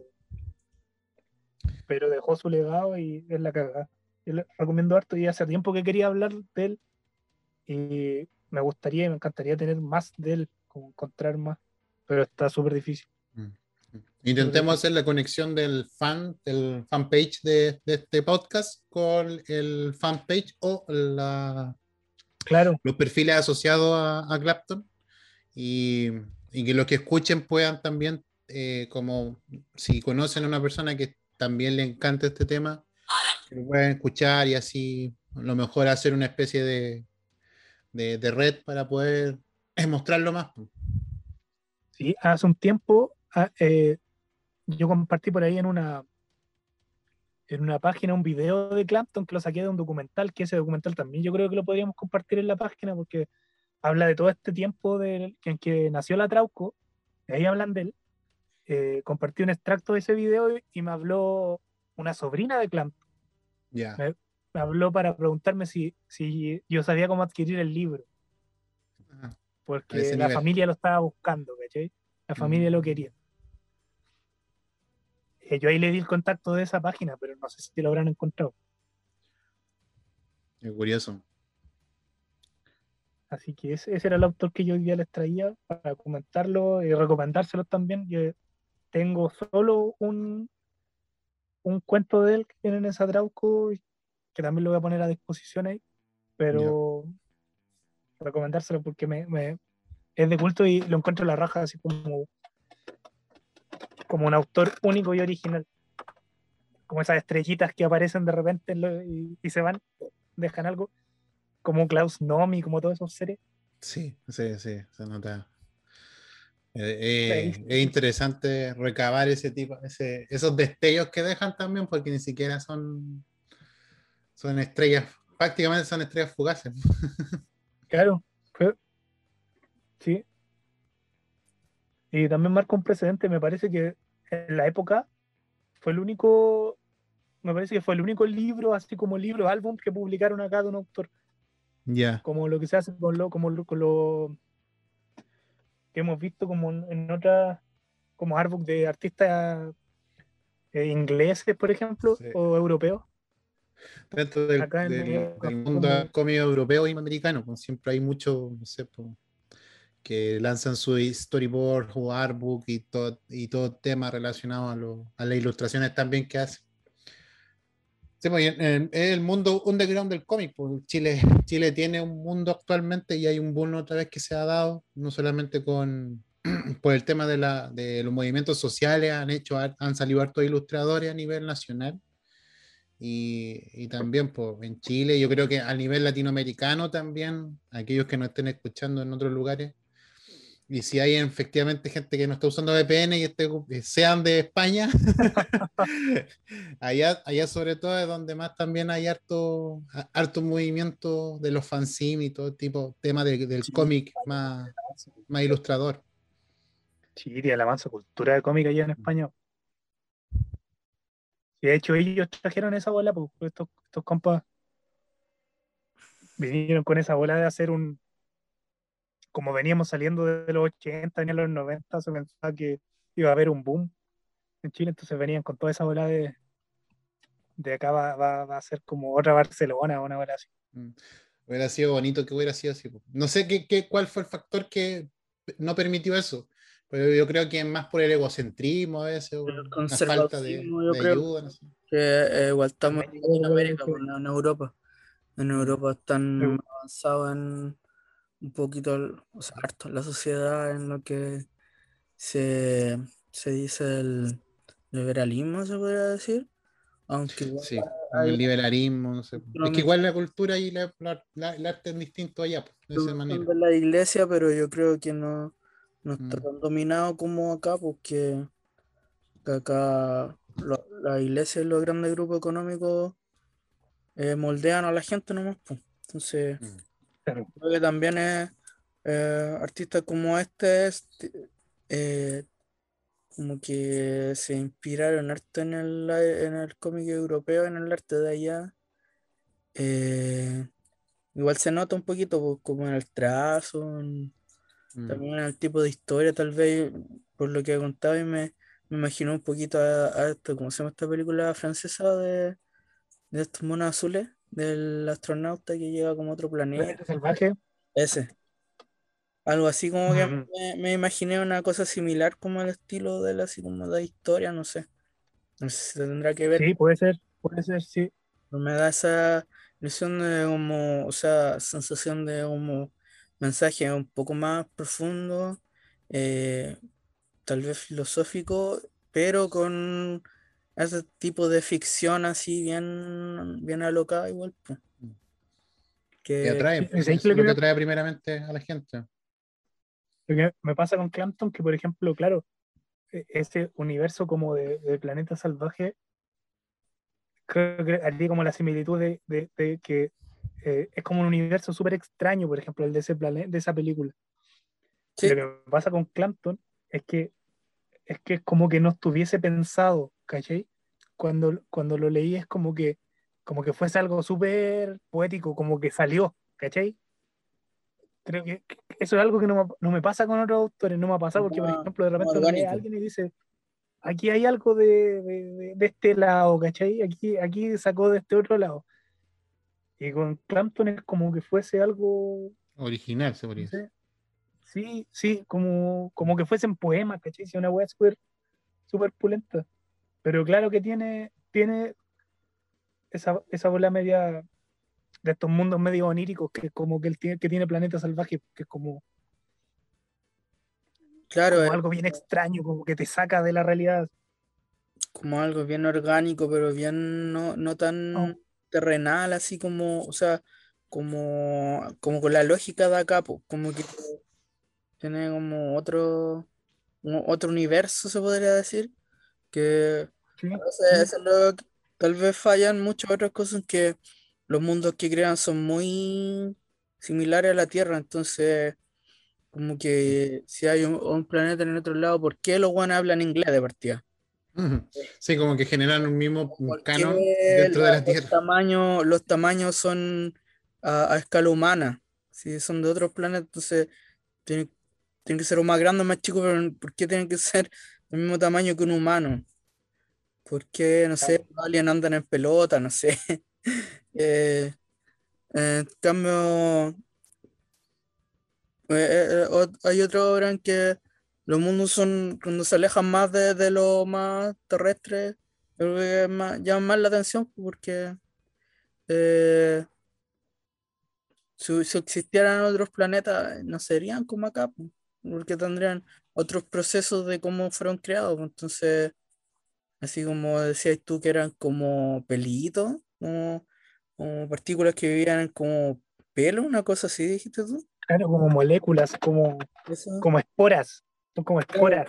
Imagínate un, planeta así, de ese- con puros seres así, que se comuniquen quizá con, por la mente o por, no sé, por reacciones naturales, no sé, una cosa así.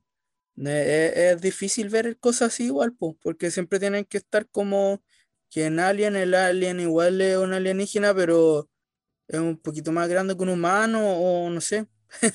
¿Cachai? Como Como que que- igual tiene brazos y piernas, ¿cachai? Sí. Como que, Como que intent- intentan ser ficción, se podría decir, de irrealidad, pero dentro del canon humanos eh, salen esos, ¿cachai? No sé pues, si, si, por lo menos por el ejemplo, por el ejemplo que tú decías, pues, tienen todo el contexto morfo, morfológicamente hablando de un ser humano, pues tienen pie, tienen, tienen brazos, es como que intentan contextualizar al ser humano de otra manera, pero es, ser- es un ser humano, se podría decir. Sí, po.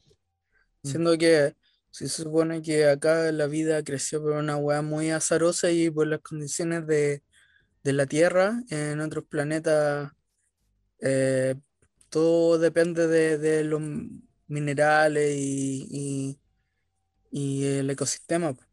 Que no, difícil, no hay ningún otro como la Tierra, pues entonces, eh, no sé, eso me da, me da para pensar. po que es, es bien lógico si lo pensáis los mundos que, que pueden ser como cosas que pensaba él, porque sí, pues, porque si es un planeta distinto tiene que ser con las leyes de la Tierra, pues, con a escala es humana. como viendo, como viendo más allá de lo que, como de la, de la, de la apariencia, porque son súper orgánicos. Porque, por ejemplo, eh, en ese CUMS, claro, es como una espora, pero no sé, veía una planta y hay una espora, y dentro de, ese, de esa espora hay todo un universo, pero no lo Oh. vemos. Sí, pues. Una hueá microscópica. eh, como es eh, igual eso, como en ¿qué película es Men in Black? Cuando hay como un universo dentro de esta guaita del Como El de locker. de canicas. El locker. es todo un universo. Sí. Orión. O en los lockers, cuando abren el locker ya había un- una civilización. También, pues. O, o- ese alien chiquitito que manejaba como un robot humano. Sí, sí, recuerdo. Mm. O el capítulo de Futurama, cuando Bender que le cae un, como un pedazo de, de asteroide en el trasero y se le genera, porque como era un robot que, que mane- era generado energía con la, por energía nuclear, le generó toda una, una vida detrás del, del po. O como los Simpsons cuando eh, Lisa crea- se crea vida en el diente de Lisa en, en Coca-Cola. El diente que deja arrojando en Coca-Cola. Ah, sí. Ah. Y se crea un, un- como un mundo ahí, como una civilización Sí, es lo mismo. También, pues. eh, interesante. Que, y bueno, tal vez por, por lo mismo de la enfermedad del gallo, yo creo. Mm. Sí, yo he visto, o sea, con- conozco gente que me ha hablado de, de personas que sufren de esquizofrenia a nivel ya así como de estar internado y los dibujos que hacen son, mm, son cuáticos, o sea, son no solamente perturbadores, sino que también son como, y represent- intent- representan otra cosa eh, a través de la, del dibujo, ¿cachai? No es un simple dibujo. Sí, pues este, este crítico de arte, este que tiene video, el Antonio García Villarán, tiene una wea que. Video en que muestra el arte de los locos, de gente de psiquiátrico, como dibujo y cosas así. Y los va analizando, pues sí, es cuática la wea. Como. eh, de distintas formas, cosas son creativas, pero a veces weas bien angustiantes o cosas así. Sí, ver. cosas que ellos ven nomás, pues es cur- curioso. Mm. Ahí de repente son como seres que, por ejemplo, bueno, ahí es como por un debate grande el- la locura, porque también es como, hay harto que no se sabe. Hay muchos de estos seres que son como súper sensibles, entonces de repente me pasa el rollo que tienen como ciertas ventanitas abiertas que a uno se le cierran y pues, que también. de repente Ellos es pueden como ver que más ven allá. más, claro, ven, ven cosas que uno no, Mm. no ve. po. Mm. Es que. Imagínate, La, la weá, puta, el, el diagnóstico de locura yo creo que es como para categorizar nomás, porque al final Claro, o sea, te- tenía, un grado de, de algo, pues, entonces como están los que son psicópatas y todo eso, también están los que no hacen daño ni nada, pero tienen como que tampoco son como llegan a la norma, ¿cachai? Como el listón que se necesita para que te, te digan, entre comillas, normal. Yo pienso que nadie es normal igual. claro. Nadie es normal. Si veía que cada persona tiene algo que no, tú decís, tú mismo, uno mismo se ve y dice, no, ¿qué, qué es lo normal? Eh, es lo que te, Somos todos distintos. como te quieran ordenar nomás. Mm, lo más Claro. fácil para categorizarte, pero no. sí, pues dentro, dentro de un estándar, pues, no sé, mm, prácticamente. Y hay, hay estos seres que no se logran, no logran encajar o no logran Mm. Encontrar un espacio dentro de, yo creo que se los come la misma bola. Porque el mundo, lo- el mundo también los deja fuera, pues, como la sociedad. Imagina, ahora, creo que ahora está mucho más abierto, pero en esa época eh, yo creo que era mucho más cerrado. Entonces, creo que también así quedarse afuera de la volada.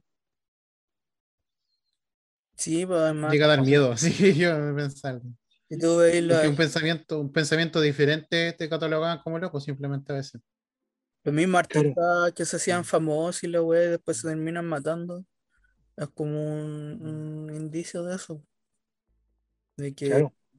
al final siempre se minimiza lo- como la salud mental y, y, y no, no se trata como debería, por eso pues quedan esas, es- esas- terminan así, pues, porque no es como, es más juzgar que, que entender. Claro. Y yo creo que por eso también llama tanto la atención el, el arte de estas personas, Sí. porque es distinto. Tiene algo, tiene como una esencia distinta. Entonces creo que te toca algo. No es como algo que esté tan pensado y tan, Mm. ¿cachai? Como diseñáis algo, ya lo inventáis, ¿cachai? Le dais como una estructura para que funcione. Pues esto es distinto, es como, claro, es súper orgánico, pues como que salió nomás, ¡pa! un chispazo.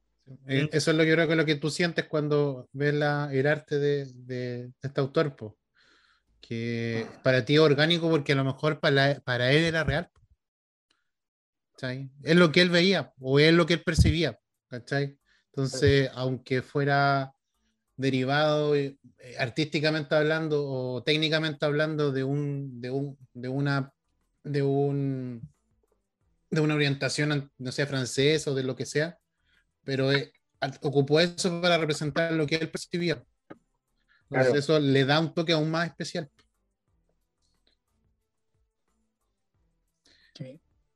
O Salve Clampton, es un, es un grande, creo que de esos genios que vienen y se, se dejan y se van.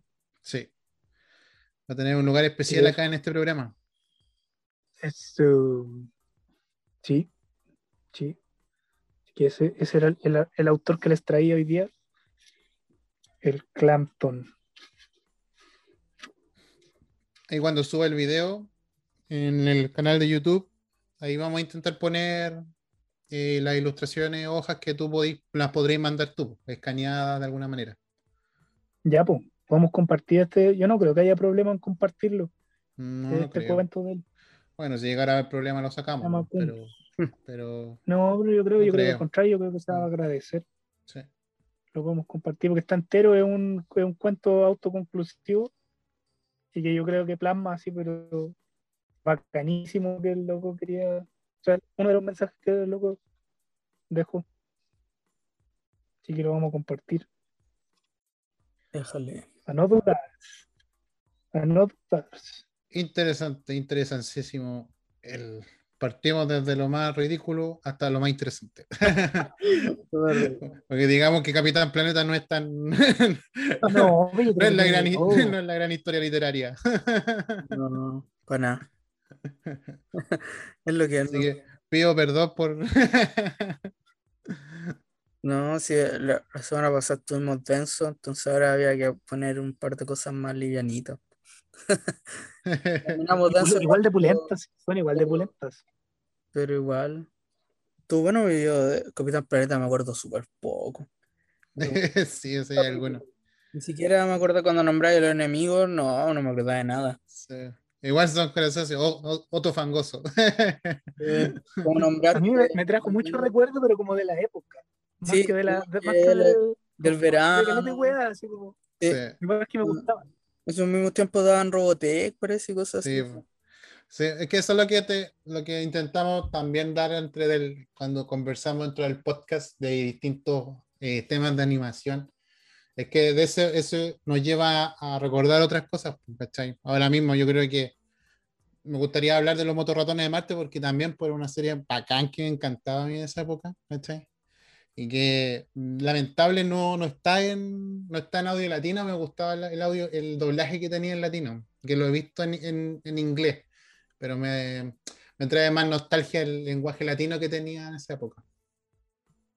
Claro, y como te acordaste de los Street Charts también. También me Sí, también.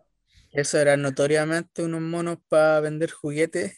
Sí, Para tener un, un juguete, pero eran tan bacanes los monos. Eh, Era la raja. en la raja. Y qué más, también esa de dinosaurio, no me acuerdo cómo se llama. Era Street Fighter, eh, Street Fighter, eh, Street Chart, pero eran dinosaurios. No me acuerdo cómo se llaman esas weas. Eh, ¿qué más? ¿Qué serie más? También me acordé Que tú nombraste de, de Johnny Quest, algo así. Quest, Johnny sí. Quest. Yo tenía unos calcetines de ese personaje. de Hanna Barbera.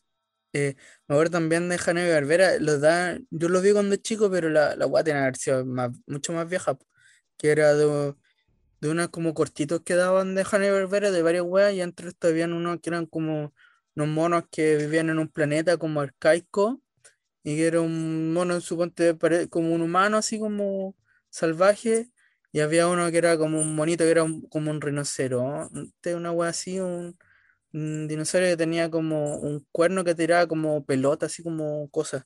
Habían otros que eran como una, como una cosa así como, no sé, como un- una burbuja, ¿no? Una wea así viscosa. Eh, había un mono como de piedra, ¿cachai? Eran varios monos así, eh, como animales así salvajes.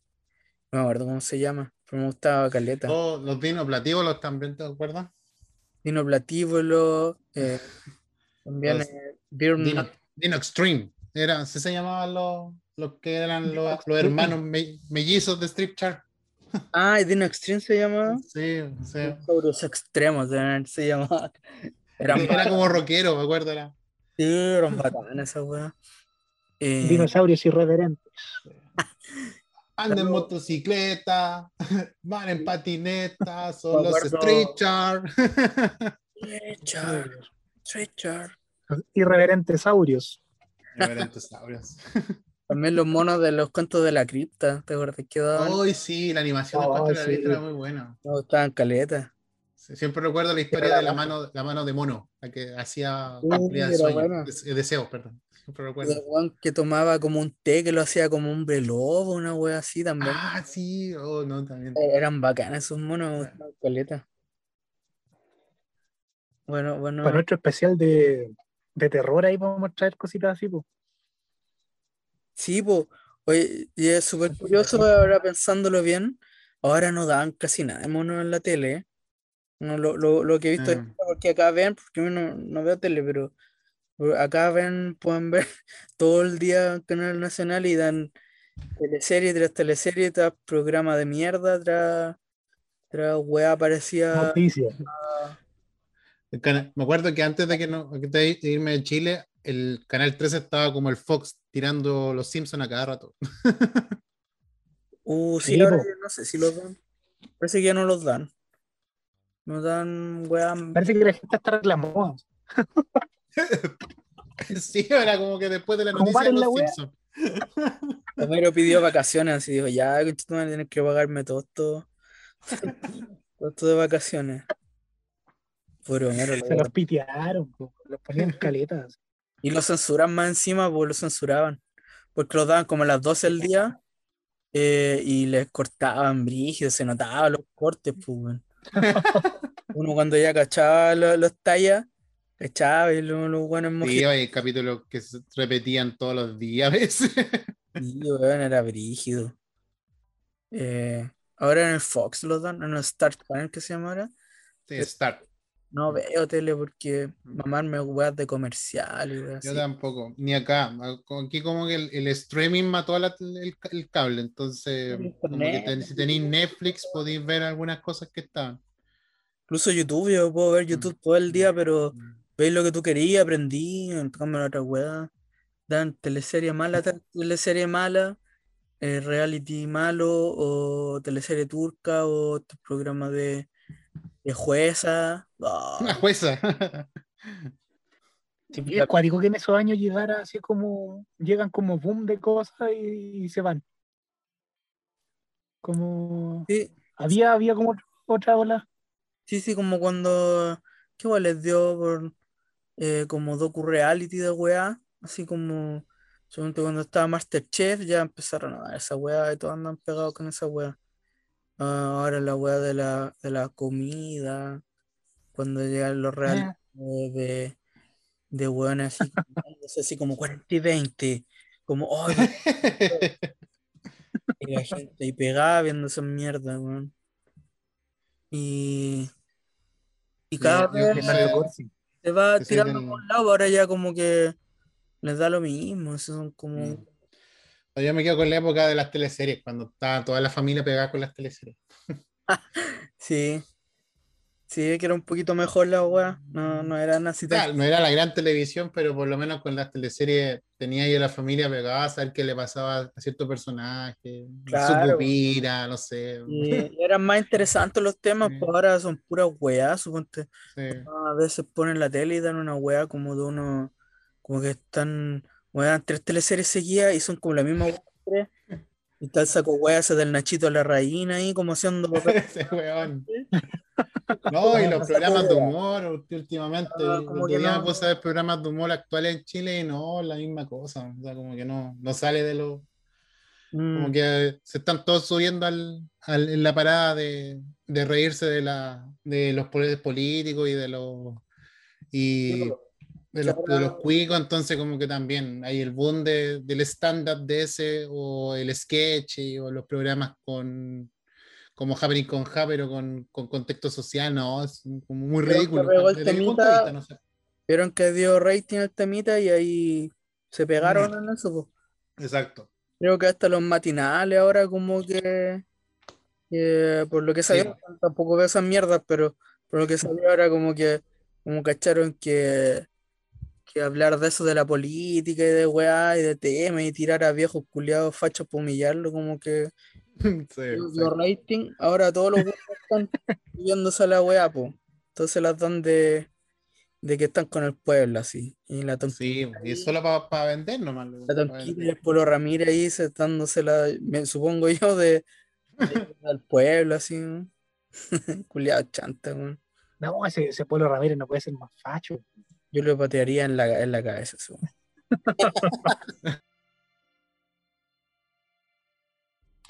Mm. Sí, yo estaba hablando de eso, de lo de, de la serie y de lo de actualidad de la televisión chilena que sigue siendo una mierda de mi punto de vista. Siempre lo va a hacer, yo creo. Rescatable aquellas series nomás que aparecieron por ahí. Así que excelente que te, la tra- te trajiste esa, porque abrió el manso, el manso El baúl de los recuerdos. de posibilidades. Sí, Sí, pues hay que traer más cosas así de ese estilo, pues, con más de, de esos tiempos. De, de todas las weas que hablamos. O anime también, pero de ese Robotech yo no lo vi, sí, ¿eh? Igual podría verlo. Eh, yo la que- tengo, ¿Sí? la tengo en DVD. Uh, buena. Es buena esa wea, pues yo vi una película nomás, vi la Macro Do You Remember Love? Que es bacán. Ro- Robotech es interesante la historia que se genera detrás de Robotech porque pongamos Robotech estuvo separado de Macros por mucho tiempo a nivel, a nivel de licencia. Robotech. Ahora un. Robotech.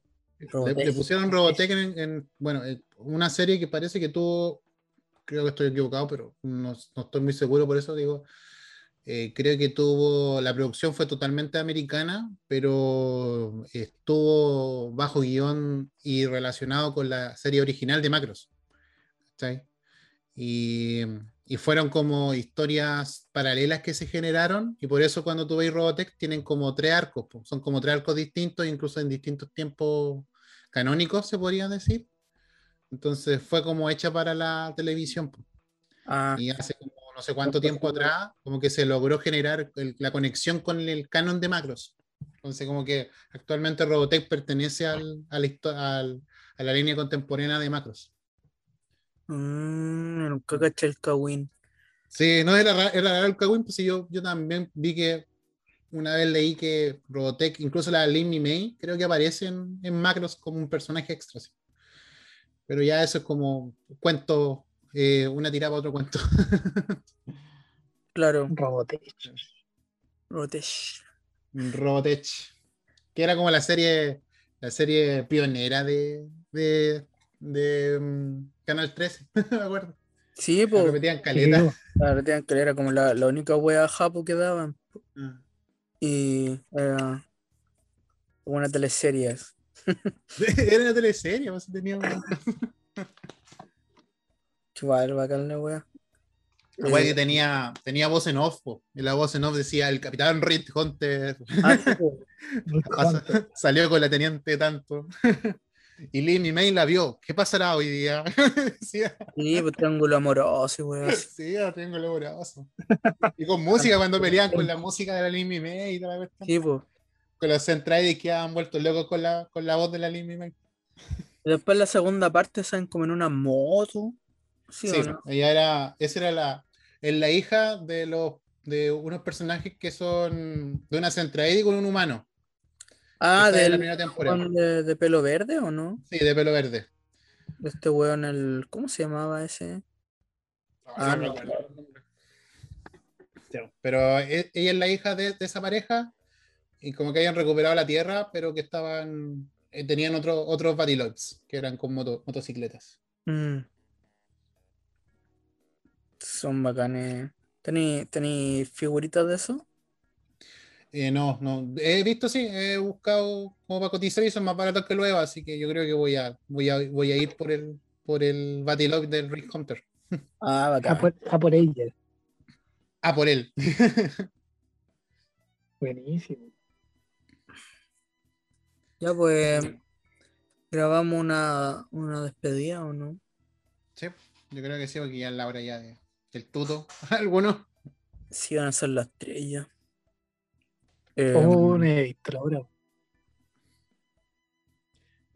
Ya, pues, grabemos una despedida. mm, ya. esta Ya. Despídete, pa- parte tú, Basti, pues, después el, el- el Pablo y, y termino yo. Ya, pues. 3, 2, 1, despedida. Eh, bueno, ese ya le traía, les traje a Clampton. y se me abrió la mente para ya lo que puedo traer para la próxima semana con el tema que, que trajiste, Chechín. Así que. ¡Morrocotudo! ¡Morrocotudo! Sí, yo también estoy pensando en algo así. Ya como que también me dieron ganas de buscar ahí, así que eh, eso, pues le traje a Gumball y véala, ahí píllala, está en Netflix, está en internet. Ahí píllense algunos capítulos No dudar. para que se caguen de la risa un rato. Buena. Y yo les traje el Capitán Futuro. Como que la primera serie de los 90 que traje. Más adelante vamos a hablar de otra Planeta. serie. Capitán, Capitán Planeta. Sorry. Capitán. Futuro. Planeta. El, el- el Capitán Potón.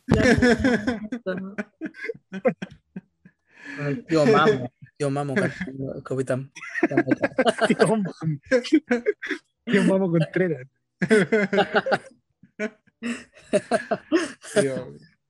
Ahí tenemos también otra, otra historia ahí del Capitán Futuro. Pero eso fue Un hoy día, crossover. Capitán, Capitán Planeta, eh, el primer tema, más, más soft, recordando un poco de la serie de los 90 americana. Y mm, no, hoy día estuvo súper interesante, me gustó bastante eh, todos los temas en sí, sobre todo el de Bastián. Me llamó la atención el ilustrador que es Underground, que yo creo que pasa, pasa ya al, al mito de leyenda urbana en Chile. y, y es para hablar de, de un- de algún especial sobre el fanzine, por el mundo del fanzine, que también es interesante tomar en, en cuenta cómo se desarrolla el mundo en- del fanzine, no solo en Europa, sino que se está llevando en, en Chile. Y también aquí dar el- el- la apreciación cómo se lleva aquí en Canadá, porque también es un poco underground y, y, y es, y es diferente. Y eso, eh, cerrar el, el podcast número 7 y vamos a ver qué traemos para el, el número 8 y se viene nuestro primer especial. ¿De cuál, de qué cosa ustedes, ustedes tienen que decir? De cumbia. Ah, no. De cosas, Animales en películas. de los chascarros más de- eh, divertidos de las televisiones chilenas. Carne mechada con puré. ah, ja, ja. El mejor chascarro para verlo en estado, estado voladito. Eh, no, pues, es de la, las cosas que dan miedito. Uh, Actividades paranormales, cuentos, historias de terror. aquí vamos a tener un especial de. Vamos, vamos a hacer como el especial previo a Halloween. Sí, po. Especial de Halloween Ligado en también, a, junio. ligado también ahí a películas y cosas. Sí, pues obviamente, ahí vamos a hablar de, de- Yo creo que vamos a tomar ciertos temas, no solamente historias, que igual, igual Chile tiene su- sus historias bacanas de, de terror, sobre todo con los mitos y leyendas, y, y- y películas que están relacionadas con historias paranormales reales y, y que pasaron a la, a la gran pantalla. Sí, yo creo que hay que hablarlo bien porque eh, es muy general el tema, entonces. Sí, Es súper amplio. súper amplio. Pero Además por que, algo además es que- especial. que para Halloween hay que hacer otro, entonces. Y se vienen varios más. Ahí, Hoy ahí estamos me- saliendo por Anchor. Sí, estamos Por por, Anchor y. Anchor nos tira a diversas plataformas que, bueno, ahí tenemos la, la principal es Spotify y después tenemos una que se llama Podcasting o Pod, Pocket Cast. Eh, también estamos por eh, Radio Republic, también es otra plataforma. Y mm, em, por lo que recuerdo, Por estamos TV Senado también estamos saliendo. En, Evox. Estamos en Evox también. Y Ay. próximamente vamos a tener radio. Ah, no sé. no sé ahí. Por RKB. Iguals, iguals, Y Walls. iguals. Y Pero eso, po, lo- lo- hay una, hay una lo- plataforma que se llama Breaker. Claro. Breaker, Breaker, que, se, que también es como las demás que son eh, hospederías de, de podcasts. Breaker. Combo Breaker. y por Evox, Evox lo están escuchando casi 18 personas que nos han escuchado, Uh, creo bueno. que desde España. Así Mm. que. Y por Ahí, otras plataformas. Que sea, si la gente quiere comentar cosas. Sí, eso. eh, Que si quieren dejarnos, Sí, com- que le pongo. comenten en nuestras redes sociales. eh, Que nos recomienden. y Toma. próximamente, Eh, yo creo que vamos a tener canal de YouTube donde vamos a subir el audio con ayudas visuales. Y también ahí vamos a estar en, el- en los mismos links de descripción del, del, del video, de la parte de descripción del video vamos a poner la, donde nos escuchan por podcast, vía podcast y, y las redes sociales, por Instagram, Tenemos Facebook. Instagram, Facebook. Y Sí. eso nomás.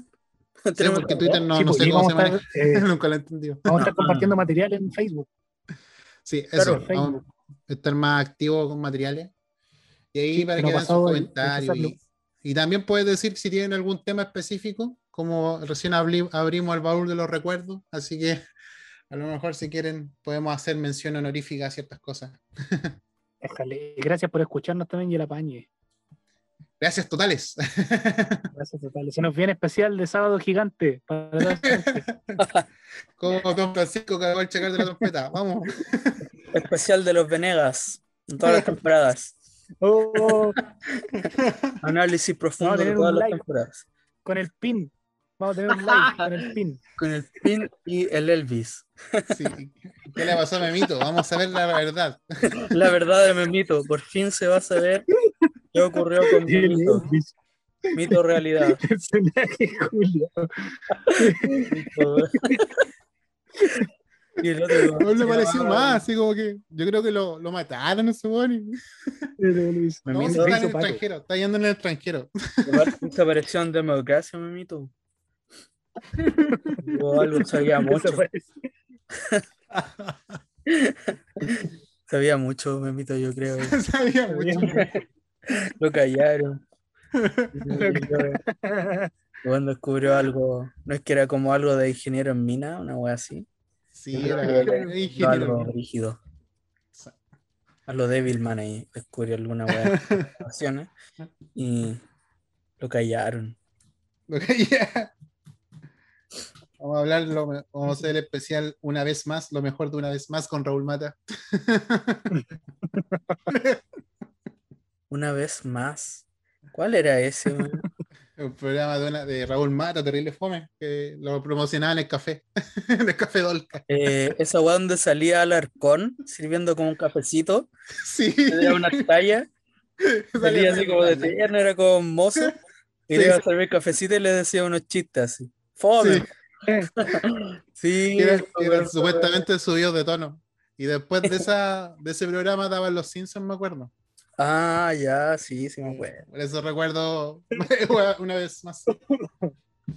Hola, weá. Se fue la chucha la- la- el tema. Ay, sí. De paranormal llegamos a Raúl Pana con. Que esa es mata, súper paranormal, pues, a Fernando Larcón. Hola, weá. Todo esto va a quedar, no lo voy a cortar por si acaso. No, no lo cortes. Que, No lo corté. Yo creo que es por la hora. Sí. Eh, Sí. Sí, pero no me acordaba. Que Ya, esa hora ya deberíamos estar soñando. Mm. Programa culiado. la weá. ya, lo despedimos entonces. Que estén todos bien, ahora sí. cuídense. Y gracias por escucharnos. Escucho. Chaito. Eso, gracias por el apañe. Aguante. Adiosito. Nos vemos.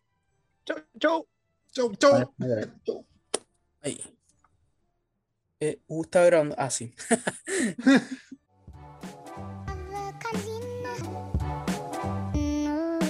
Hablando di todo sin saber de nada. Hablando di todo sin saber de nada. Hablando di todo sin saber de nada. de Hablando de todo sin saber de nada. Hablando de todo sin saber de nada. Hablando de todo sin saber de nada. Hablando de todo sin saber de nada.